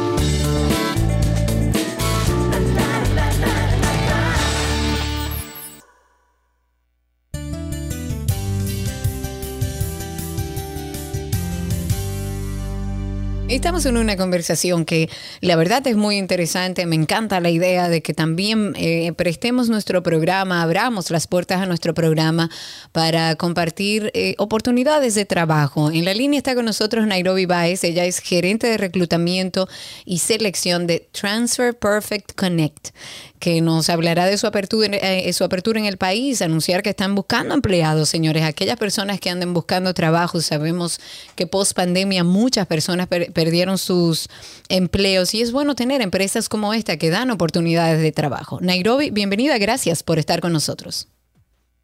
Mm, Gracias a ustedes por el espacio y agradecerles abrir las puertas a Transperfect, que es una empresa que acaba de aperturar el 11 de julio y nos dedicamos básicamente a las traducciones de inglés a español. Somos una empresa con presencia básicamente en 100 países en todos los continentes del mundo y acabamos de abrir unas 300 plazas en la República Dominicana, dándole la oportunidad a esas personas Espérate, que Nairobi, tienen ese talento espérate. bilingüe por Un ahí. momentico, 300 plazas. ¿Y qué es lo que ustedes están traduciendo? Nosotros trabajamos con traducciones a nivel general, con industrias legales, del área de la salud, cinematografía, etcétera. Ok, ¿y tienen algún tipo de certificación? Porque me he topado con el caso de que a veces he estado envuelto en algún proyecto y de repente la administración o la misma compañía exige que al momento de ser eh, eh, traducido algún documento sea certificado. Así es, nosotros estamos certificados y somos de las cinco empresas top de traducciones a nivel mundial. Ok. Me están Nos hacen preguntando una por aquí. pregunta Sí, dale. interesante de si puede ser, si es presencial o puede ser eh, virtual el trabajo. Actualmente solamente tenemos plazas presenciales. Ok, o sea que no puede ser a distancia actualmente. Bien, eh, entonces, ¿dónde están ubicados ustedes, Nairobi? Estamos ubicados en la avenida San Martín, número 182, casi esquina Máximo Gómez. Ok, y ahí es que tienen las oficinas para aquellas 300 plazas que están buscando ustedes. Ahí es que van a tener que ir todos los días. Correcto, estamos abiertos para recibir aplicantes de 9 de la mañana a 6 de la tarde, pero para aquellos que tra- trabajan y quizás se les dificulte visitar las oficinas para aplicar, tenemos una modalidad de manera virtual que pueden hacer su proceso desde casa. Ah, Solamente genial. tienen que acercarse vía nuestras redes sociales, que son Transperfect DR, tanto en. Instagram como en Facebook. ¿Cuáles son los requisitos específicos para poder aplicar? Dominar el idioma inglés de manera avanzada, ser mayores de edad, cédula dominicana y ser graduado de bachiller. Solo eso. Solo eso, perfecto. ¿Se nos queda algún detalle que no hayamos dicho, Nairobi? Pues dejarles saber que Transperfect está dando grandes oportunidades de crecimiento. Somos una empresa que acaba de abrir, así que si les interesa hacer una carrera tanto en el área de traducciones como en el área de servicio al cliente y call center, tenemos las puertas abier- abiertas para ustedes. Excelente. Bueno, pues muchísimas gracias, Nairobi. A los amigos oyentes le invitamos que pasen por Transperfect DR. Transperfect DR. Lo estamos compartiendo en nuestras redes sociales y recuerden que Transperfect Connect está ubicado en la avenida San Martín número 182 y está abierto desde las 9 hasta las 6 de la tarde, desde las 9 de la mañana hasta las 6 de la tarde, de lunes a viernes. Hasta aquí esta conversación interesante.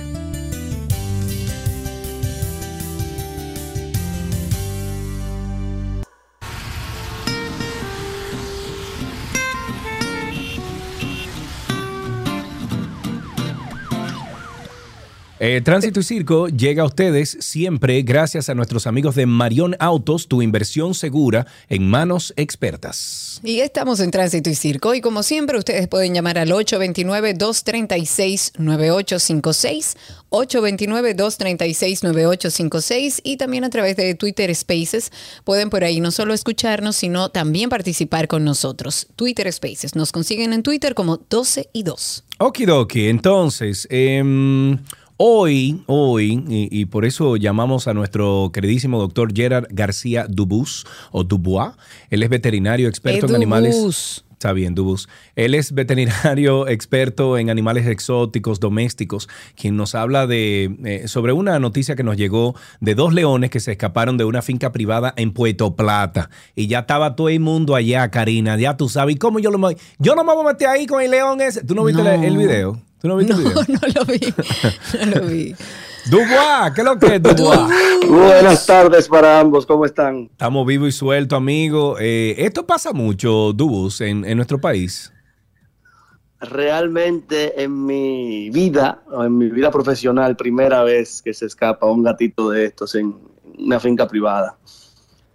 Eh, Lo primero ¿qué es, Dubus, déjame yo hacerte que- una pregunta, Dubus. Déjame yo. Un gatito, dice él, exacto, un gatito.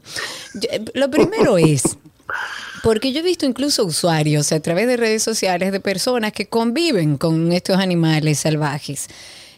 ¿Hay posibilidades de vivir con este tipo de animales como eh, domesticarlos? de alguna manera? Bueno, de posibilidad la hay porque lo vemos a diario. Yo mismo crié varios leones, mira, todo en el zoológico. Hubo uno que duró, el famoso Antoine, duró seis Ajá. meses conmigo en casa. Ahora, Ay, ¿qué Dios pasa? mío. Si tú no estás constantemente como si fuera un gato con él, haciendo todo con él, manteniendo ese instinto de cachorro, ¿cómo se hace eso? Un biberón con leche cada cierto tiempo para que mantengan esa, ese instinto de cachorro. Y tú te fijas en esa gente que tiene esos, esos grandes felinos en fincas privadas, en Instagram, todo eso, siempre están dando con un biberón leche.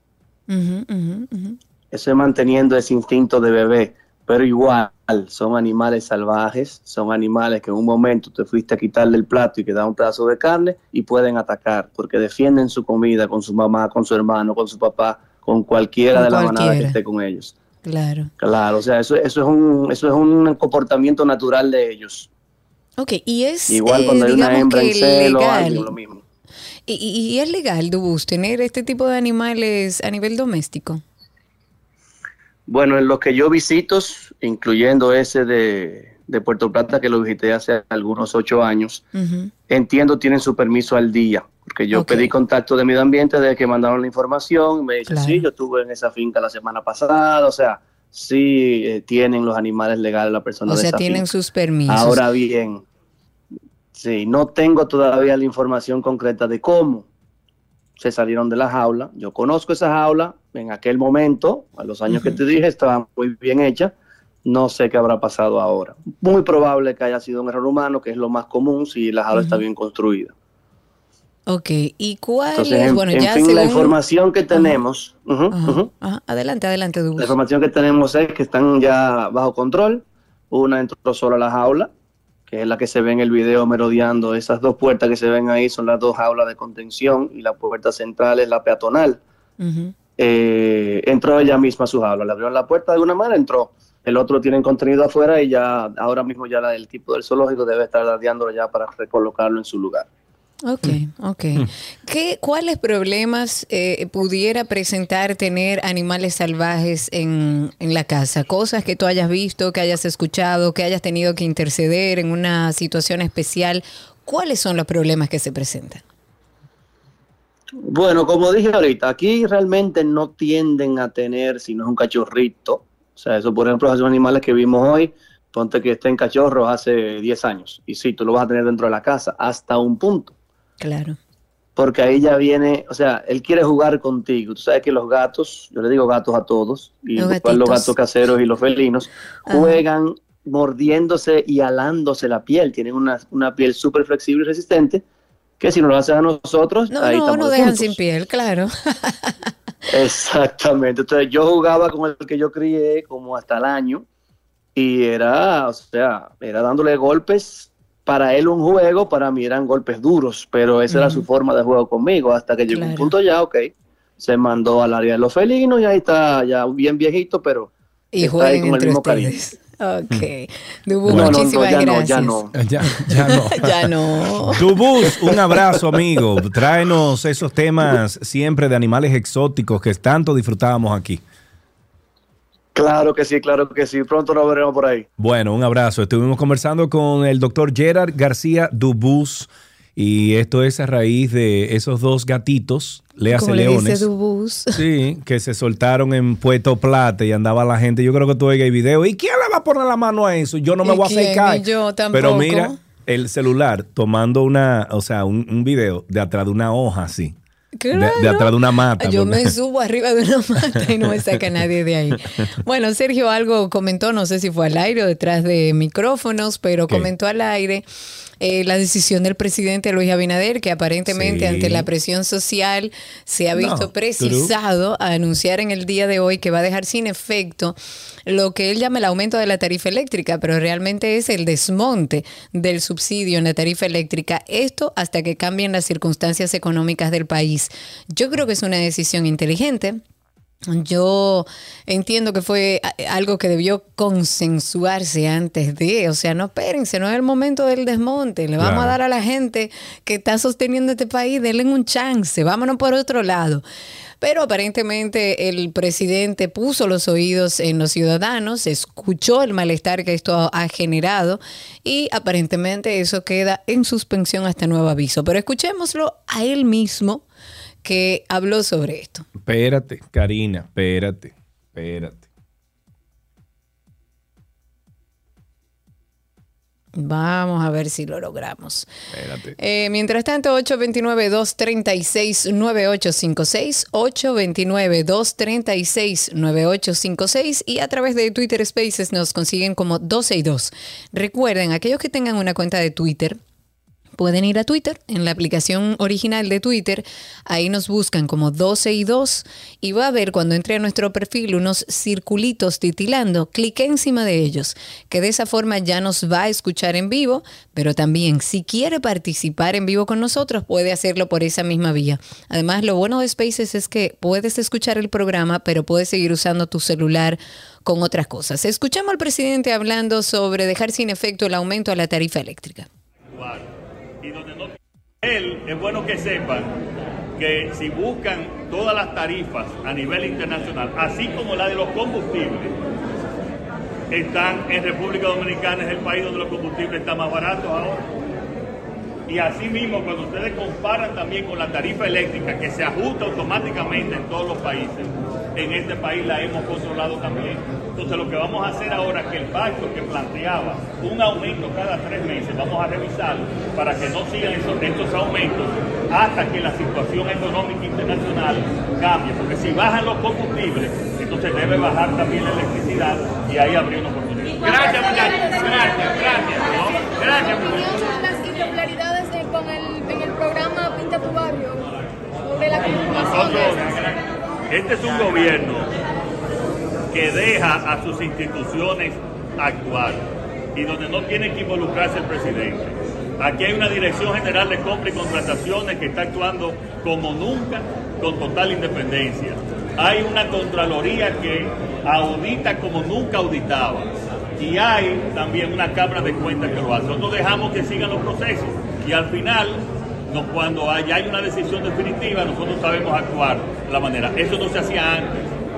Hoy, cualquier, cualquier situación de irregularidad. Bueno, eso lo hemos escuchado anteriormente, pero lo importante es que parece que eh, no sé entonces cómo vamos a volver, porque tendríamos que volver a un subsidio, Karine, ¿no? Eh, eh, eh, así O, o podríamos... frenar el desmonte total del subsidio. Sí, pero que ya está alta la Sí, tarifa. está entonces- bastante alta. Habrá que ver si se le da hacia atrás a los que a lo que se lo ha desmontado digo. hasta el día de hoy, o lo van a dejar hasta ahí el desmonte para continuar al- a partir del año que viene. Habrá que ver. Exacto. Bueno, eh, 829-236-9856 y también tenemos Twitter Spaces. Tenemos dos llamadas esperando. Tuto, buenas tardes. ¿Cómo estás, amigo?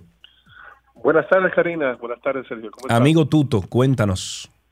Mira, yo le quiero pedir un favor para que ustedes le den una, un comunicado al Ministerio de Obras Públicas y Ah, Carreteras. ellos te oyen, ellos te oyen, dale para allá.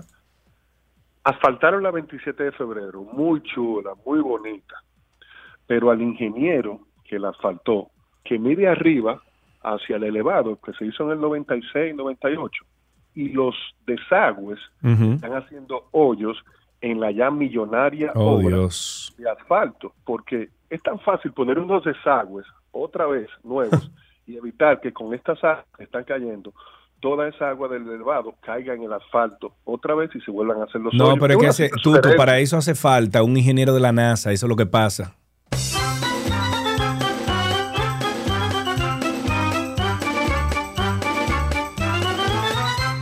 Estela, buenas tardes, bienvenida. Hola Karina, hola Sergio, ¿cómo estás? Hola Estela hermosa, ¿cómo estás? Muy bien, oyéndolo del desmonte, pero ya tú lo dijiste al final, eso dentro de un año, porque ya a mí me cobraron mi factura de cuatro mil y pico de Claro, pesos. Entonces, claro. el retroactivo viene. Ay, No qué creo, rico, no, creo en Estela, ¿no? retroactividad. No, no, no, no, no. Dinos, Estela, cuéntanos. No, no, Estela se ah, fue. ya se fue Estela. Un beso, Estela. Quiero mandar saludo a los que están en sintonía con nosotros a través de YouTube. Gracias a Puro que dice Julio también, a Julia, dice que se está bebiendo su café aquí con nosotros, muchísimas gracias. Y un saludo también especial a María Rodríguez, que nos saluda desde Santiago. Ella dice, ustedes son nuestra cita diaria mientras elaboramos deliciosos pasteles artesanales. Mande alguno. 829-236-9856. Tengo a través de Twitter Spaces a Darlene. Darlene, habilita tu micrófono, quítale el mute para que podamos escucharte. Cuéntanos. cuéntanos. Darlene, vamos a pedirte por favor que quites el hands free o lo que estés usando y ponte el teléfono en la oreja y así podemos escucharte mucho mejor. Ahora sí, cuéntanos, Darlene.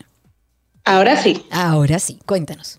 Ok, este, no, eh, señores, cada vez que yo escucho que, que aquí van a aumentar una tarifa de algo y se justifican con que en todo el mundo nosotros somos la tarifa más bajita que se, se paga, a mí me da un coraje porque es como que no se usa la lógica, o sea, no es lo mismo, o sea, sí es cierto, el combustible está caro en todas partes, la luz está cara en todas partes, ha aumentado, hay una inflación, pero no es lo mismo tú pagar dos mil pesos de luz cuando tu sueldo es de 30 mil pesos y todo está caro, a tú quizás pagar, vamos a decir, eh, dos mil pesos de luz, que, que serían, eh, ¿cuánto? Eh, 40 dólares, 35 dólares, y quizás tienes un sueldo de 3 mil dólares. No, no sé, ahí Sergio sabrá más de, de cómo se maneja en Estados Unidos. Bueno, yo no de luz, yo pago, yo pago de luz en un apartamento 130 dólares en el verano y durante el invierno 60, 50 dólares. En la casa que yo tenía antes, yo pagaba 500, 400 dólares, pero teníamos tres unidades de aire.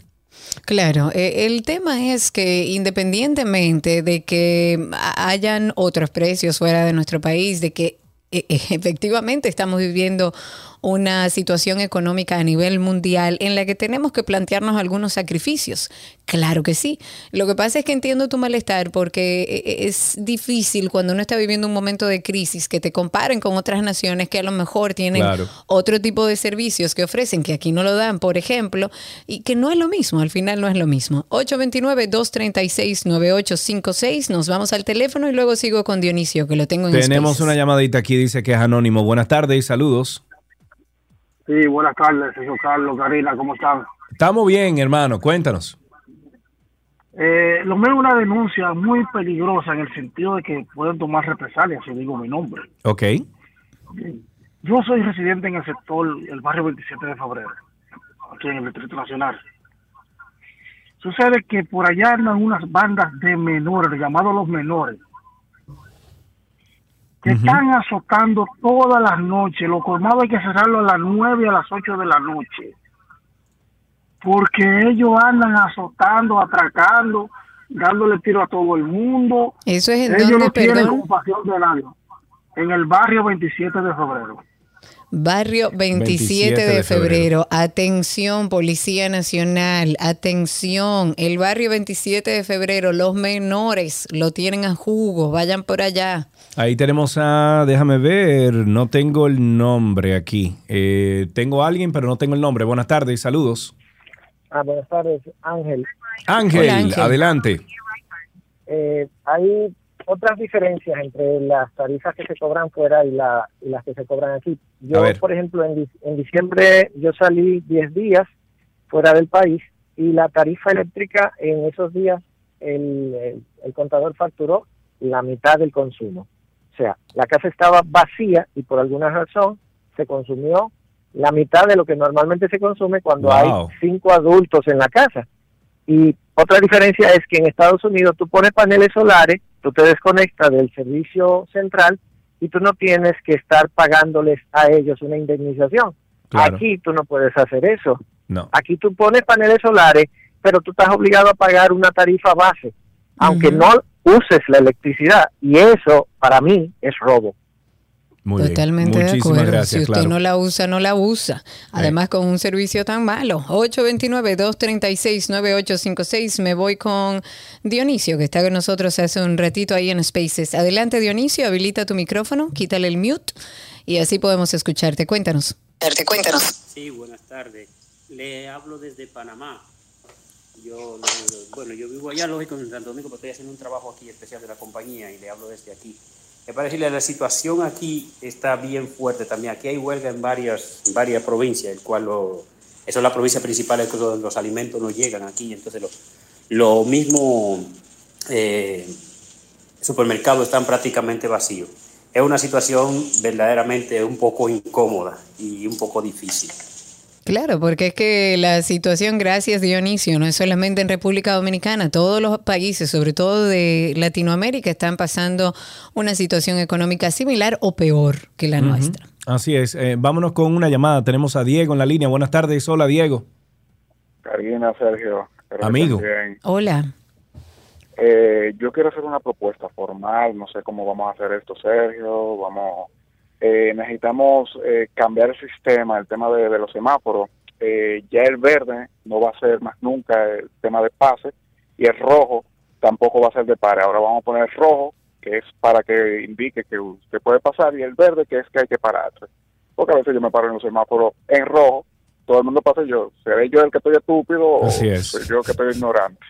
Así es. Así Es mismo así, Gracias por tu usted ve que le pasan, sobre todo motoristas, delante de agentes del DGC y no pasa nada. Me voy a Twitter Spaces. Tengo aquí a Ángel Castro. Adelante, Ángel. Te escuchamos y recuerden que pueden conectarse a través de Twitter Spaces buscándonos como 12 y 2. Cuéntanos, Ángel. Hola, buenas tardes, ¿cómo están? Bienvenido, muy bien. Una cosa, sí, muy bien lo de la tarifa eléctrica, que en otros países está más, más alta y todo lo demás, pero también tienen que pagar eh, para tener una planta eléctrica, para tener un inversor, seguridad, eh, escuela privada, también todo eso, porque eso hay que sumarlo a nosotros también, que tenemos que pagar todo eso.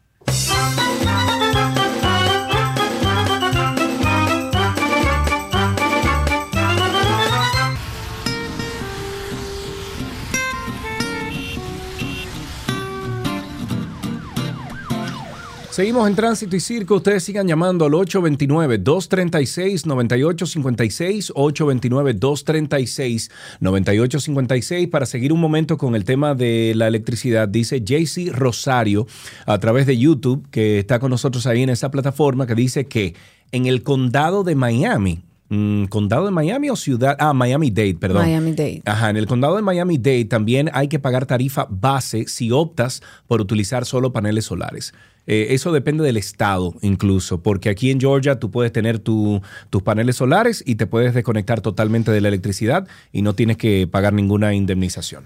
Sí, por cada estado es distinto. A mí me parece que, que tiene sentido pagar una tarifa mm, base si pretendes tener todo de paneles solares, que es la mejor decisión en momentos como este, pero hay que tener el dinero para la inversión. 829-236-9856. El alcalde de Santo Domingo Norte, lo veíamos ayer, Carlos Guzmán, junto con el nuevo ministro de Medio Ambiente, eh, Miguel Seara Hatton, estuvieron haciendo un recorrido por el vertedero Duquesa.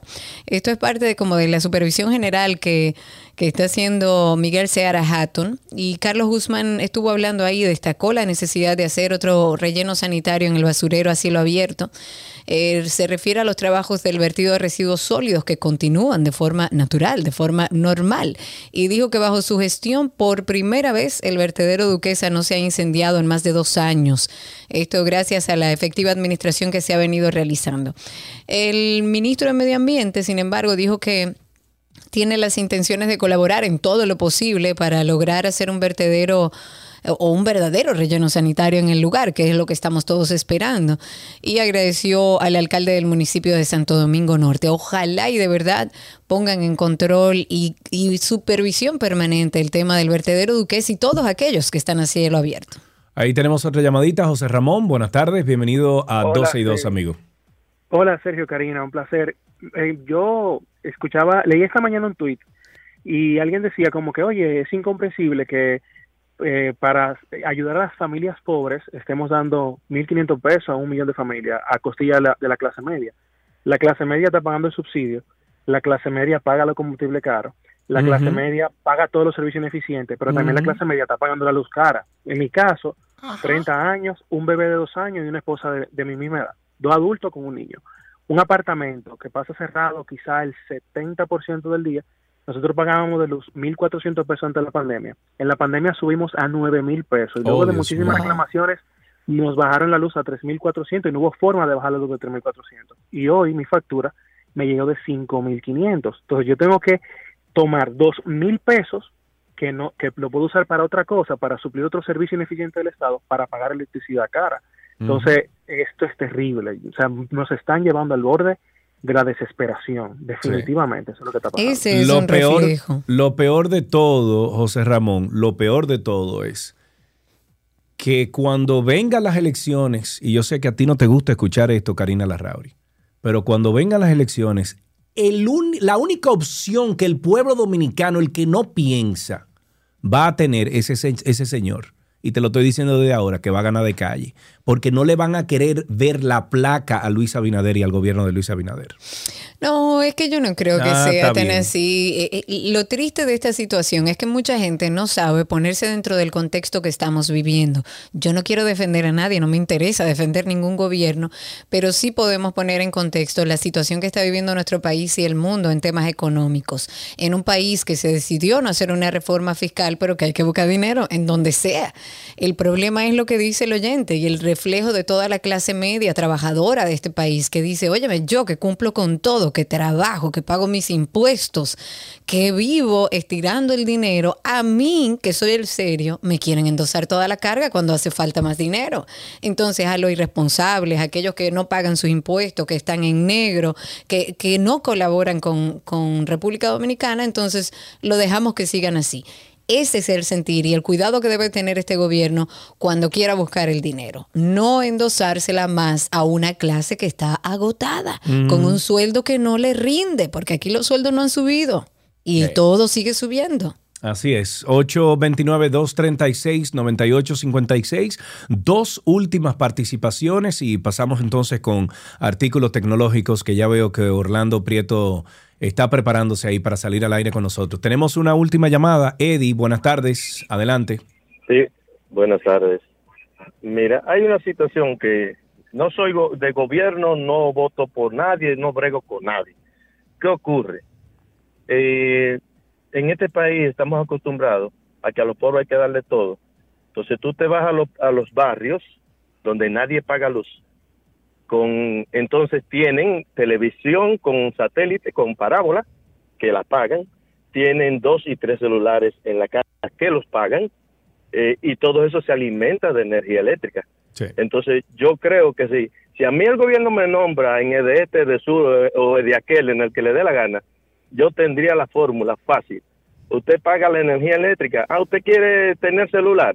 Entonces usted viene con el contrato de energía eléctrica a la, a la compañía de, celu- de servicio celular y con su contrato de energía eléctrica, entonces nosotros le activamos su servicio celular porque se supone que de algún sitio va a cargar.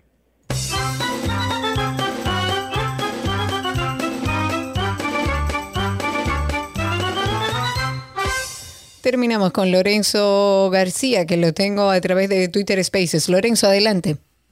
Muy buenas, eh, Karina, Sergio, ¿cómo están ustedes? Muy bien. Espero que todo bien. Es un tema interesante el tema de la energía eléctrica, pero siempre eh, nos centramos en la generación y varias cosas que tienen que ver con el sector.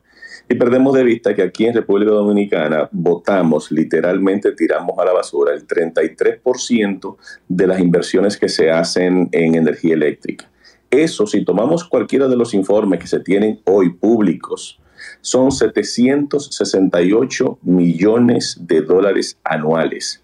Esa es la real problemática que se tiene porque todas esas pérdidas tienen que pagarlas los pocos que las tienen, que, que los pocos que pagan. Sumemos a eso que aquí tenemos 3.7 millones de medidores, de los cuales teóricamente hay que ir a leer la mitad todos los meses.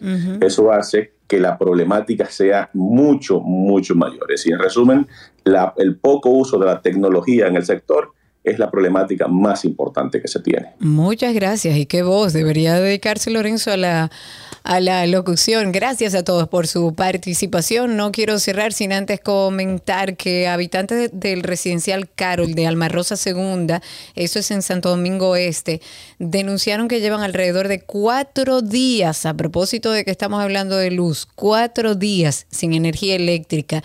Esto luego de que el pasado 17 de julio se dañó uno de los transformadores que suple la energía. Atención. Y voy a dejarle esto a mi amigo, mi amigo Sergio Carlos. Rafael Paz, amigo tuyo, miembro de la dirección política ahora del ujú. Dijo que los partos de madres extranjeras, especialmente haitianas, le cuestan 10 mil millones de pesos a la República Dominicana y que esto representa una carga para el país en momentos donde una crisis internacional golpea el bolsillo de los dominicanos.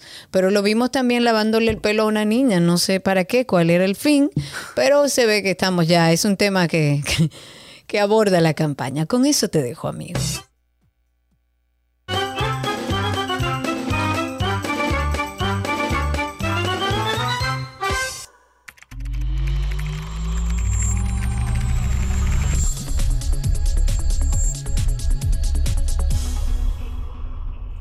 Estamos en artículos tecnológicos aquí en 12 y 2 y desde ahora eh, nos sentamos a hablar con Orlando Prieto de Nerdot. Nos habla, perdón, de tecnología en general. Orlando, ¿cómo estás, amigo? ¿Todo bien por aquí? Ahí te veo tranquilito. Lo grande es que fuera del aire, Orlando es, sí, esto y lo otro, y entra No, al aire no y es sí, dígame. Me tengo que peinar con ustedes ahora, me tengo que, que arreglar la camisa. No, pero tú puedes hacer como Karina, que no se hace absolutamente nada. Enséñale, Karina, cómo que tú estás, Orlando. Mira. Ey, tú eres malo. Una maravilla.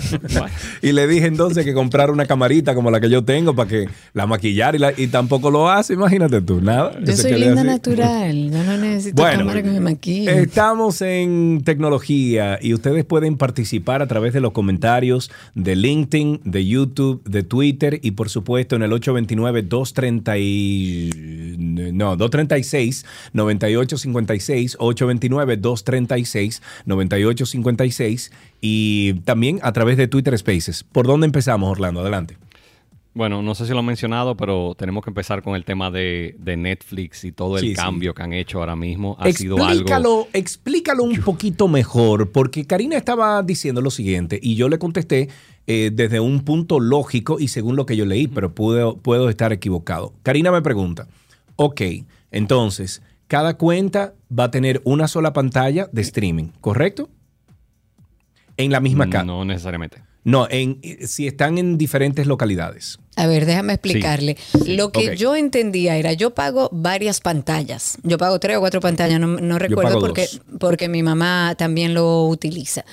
Pero imaginemos que con, esta, con esto nuevo, yo tengo mi cuenta de Karina Larrauri y voy a casa de mi primo en Estados Unidos o en cualquier otro lugar o aquí eh, en el interior y quiero conectarme a mi cuenta de Netflix.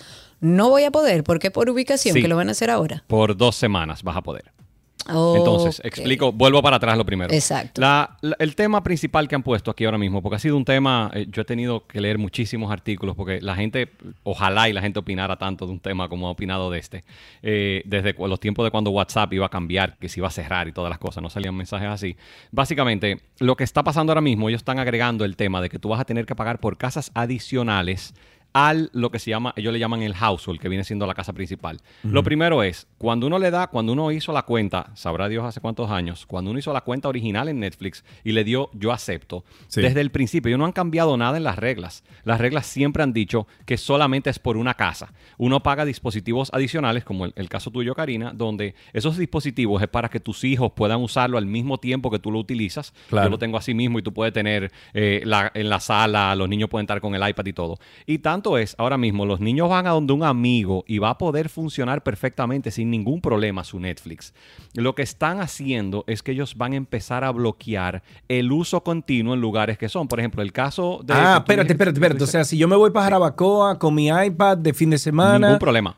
Ningún problema. Eh, es si me problema. paso tres, tres meses allá.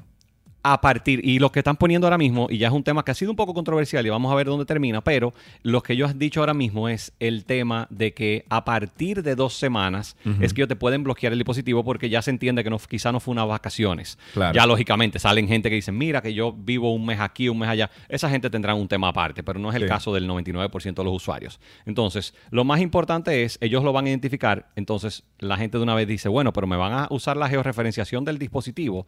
Ellos confirmaron y dijeron, no hay georreferenciación, sí van a poder usar temas de IP de uso prolongado. Ok, Entonces, claro, por sí. ejemplo, en, en el caso que Karina menciona, que, que su mamá lo utiliza, como pasa en muchas personas, Bueno. lo que va a tener que hacer para que lo pueda continuar haciendo es pagar 2.99 por un Correcto. household adicional, por una casa. Correcto. Y esa sí va a tener una sola pantalla. No es como la casa original, que la casa original puede tener cinco iPads. Uno lo que paga por pantallas adicionales es cuántas pantallas simultáneas ven. Simultáneo se ve, Entonces, exacto.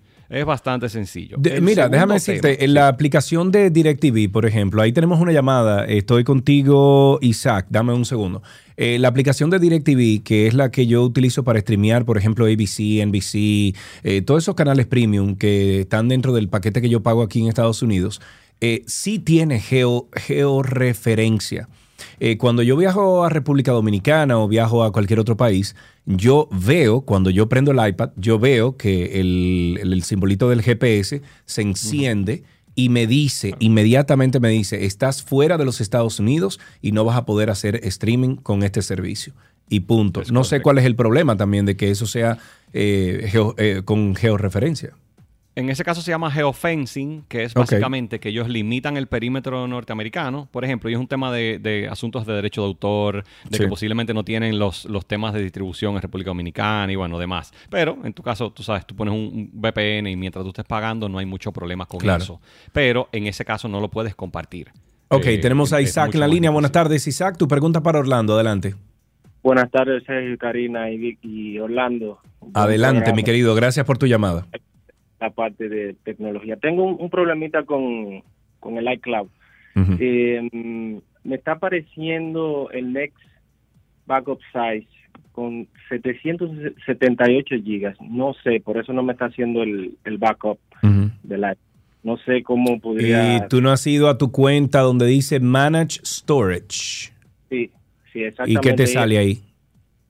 No, ahí, ahí me sale que tengo el Next Backup Size 778 gigas y Sí, y- pero ahí te, de- te de- o sea, te detalla que dónde están eh, esa ocupa, o sea, qué está ocupando ese eh, esos gigas, o sea, hay documentos, fotos, videos, no te dice nada de eso. todo está desactivado ahí realmente. Ok, No Y tengo una preguntita, ¿qué dispositivo tienes?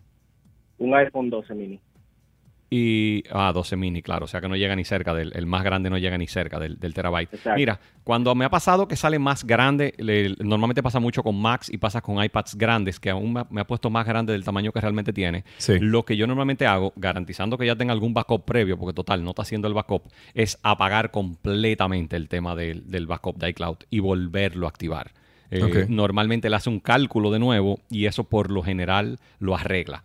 Eh, quizás se quedó colgado alguno en otro dispositivo, pero si dices que lo que tienes es un, un iPhone 12 mini no debes tener mucho, muchos problemas. Entonces yo te recomendaría apaga y prende, que normalmente no tiene mucho riesgo, porque se va a quedar el último backup si total Oh. no está haciendo. ¿Te gusta cultura profética? Y entonces ahí va. en serio. Pero por favor, estamos en el aire. aire. Vamos, vamos a unos comerciales, regresamos de inmediato, dale.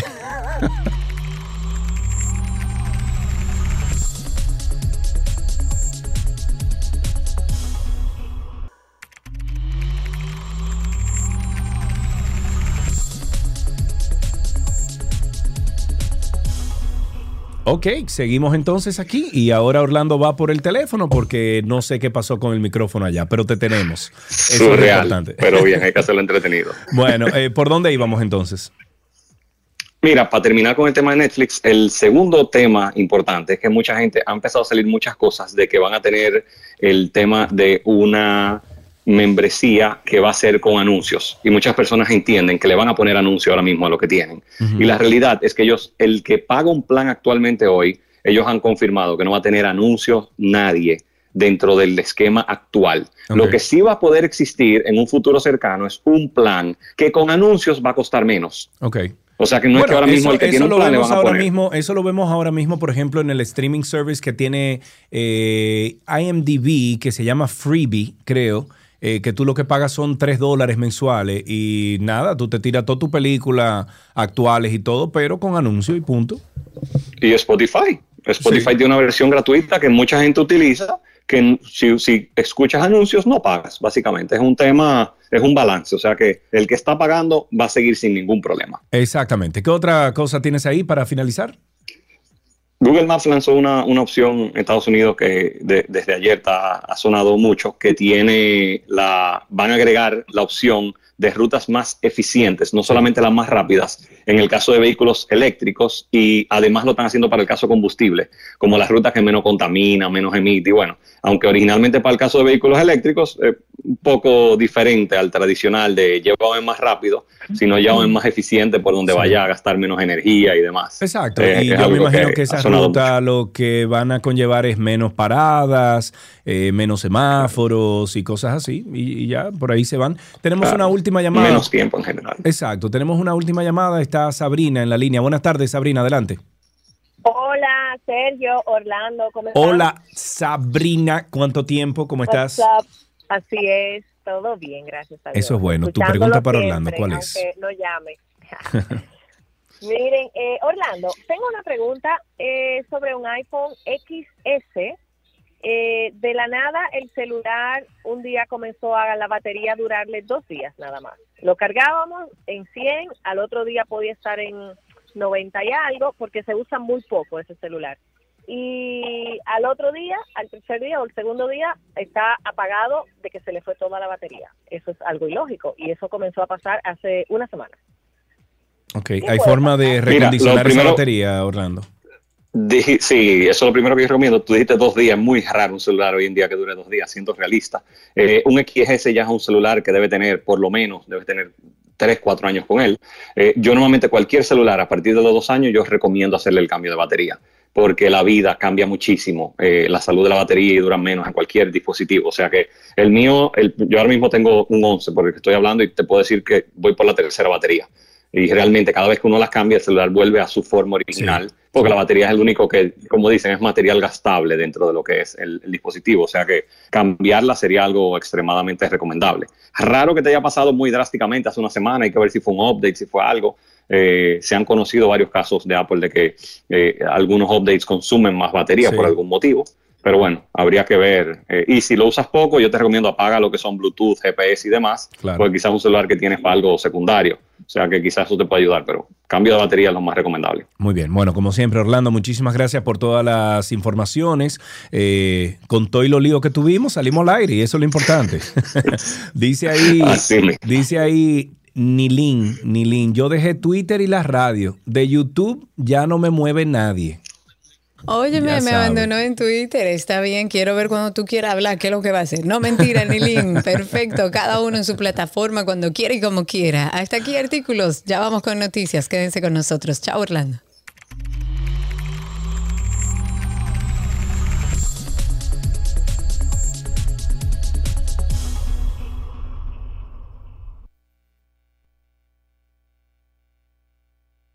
Las noticias actualizadas llegan gracias a la Asociación La Nacional, tu centro financiero familiar, donde todo es más fácil.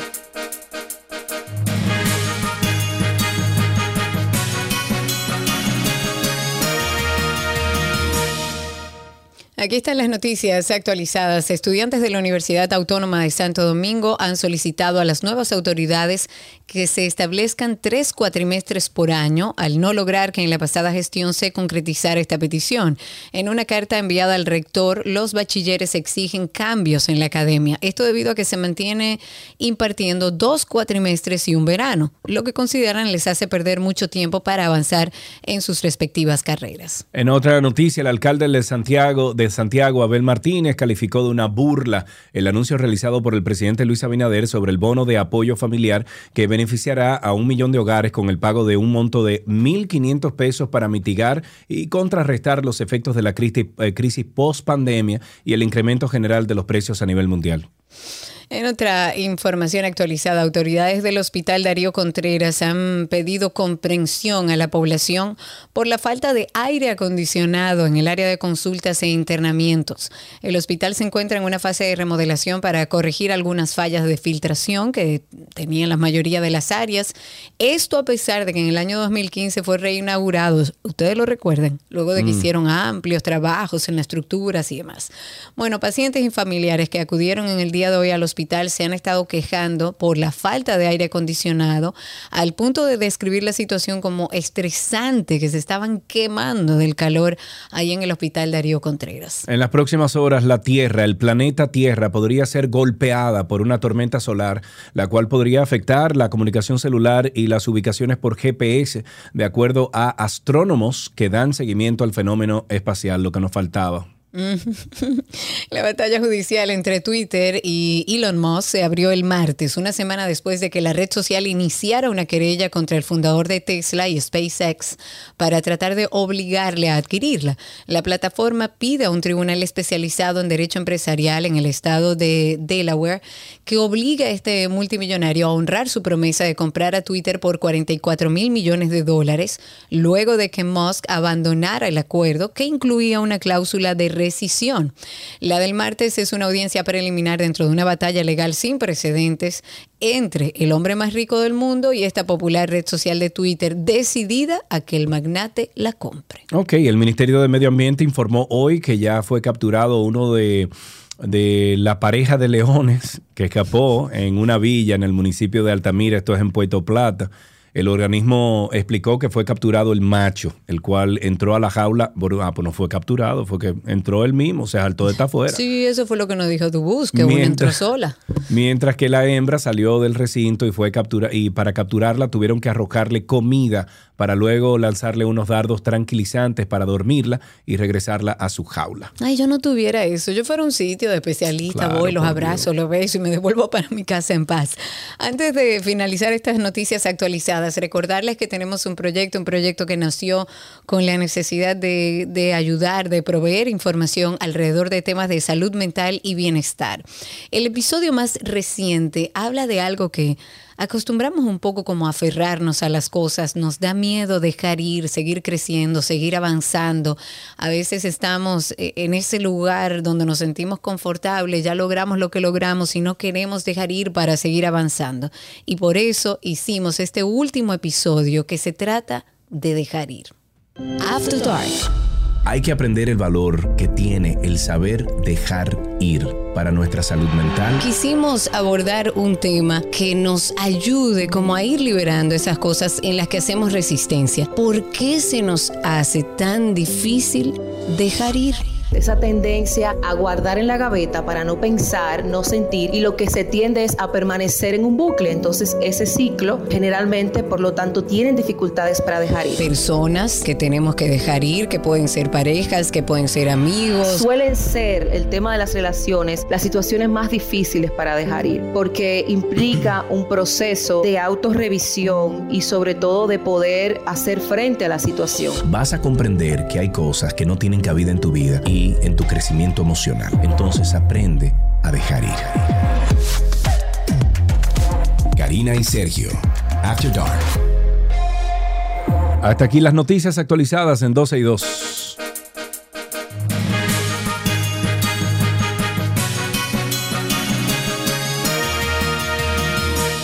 Las noticias actualizadas llegaron a ustedes gracias a la Asociación La Nacional, tu centro financiero familiar, donde todo es más fácil.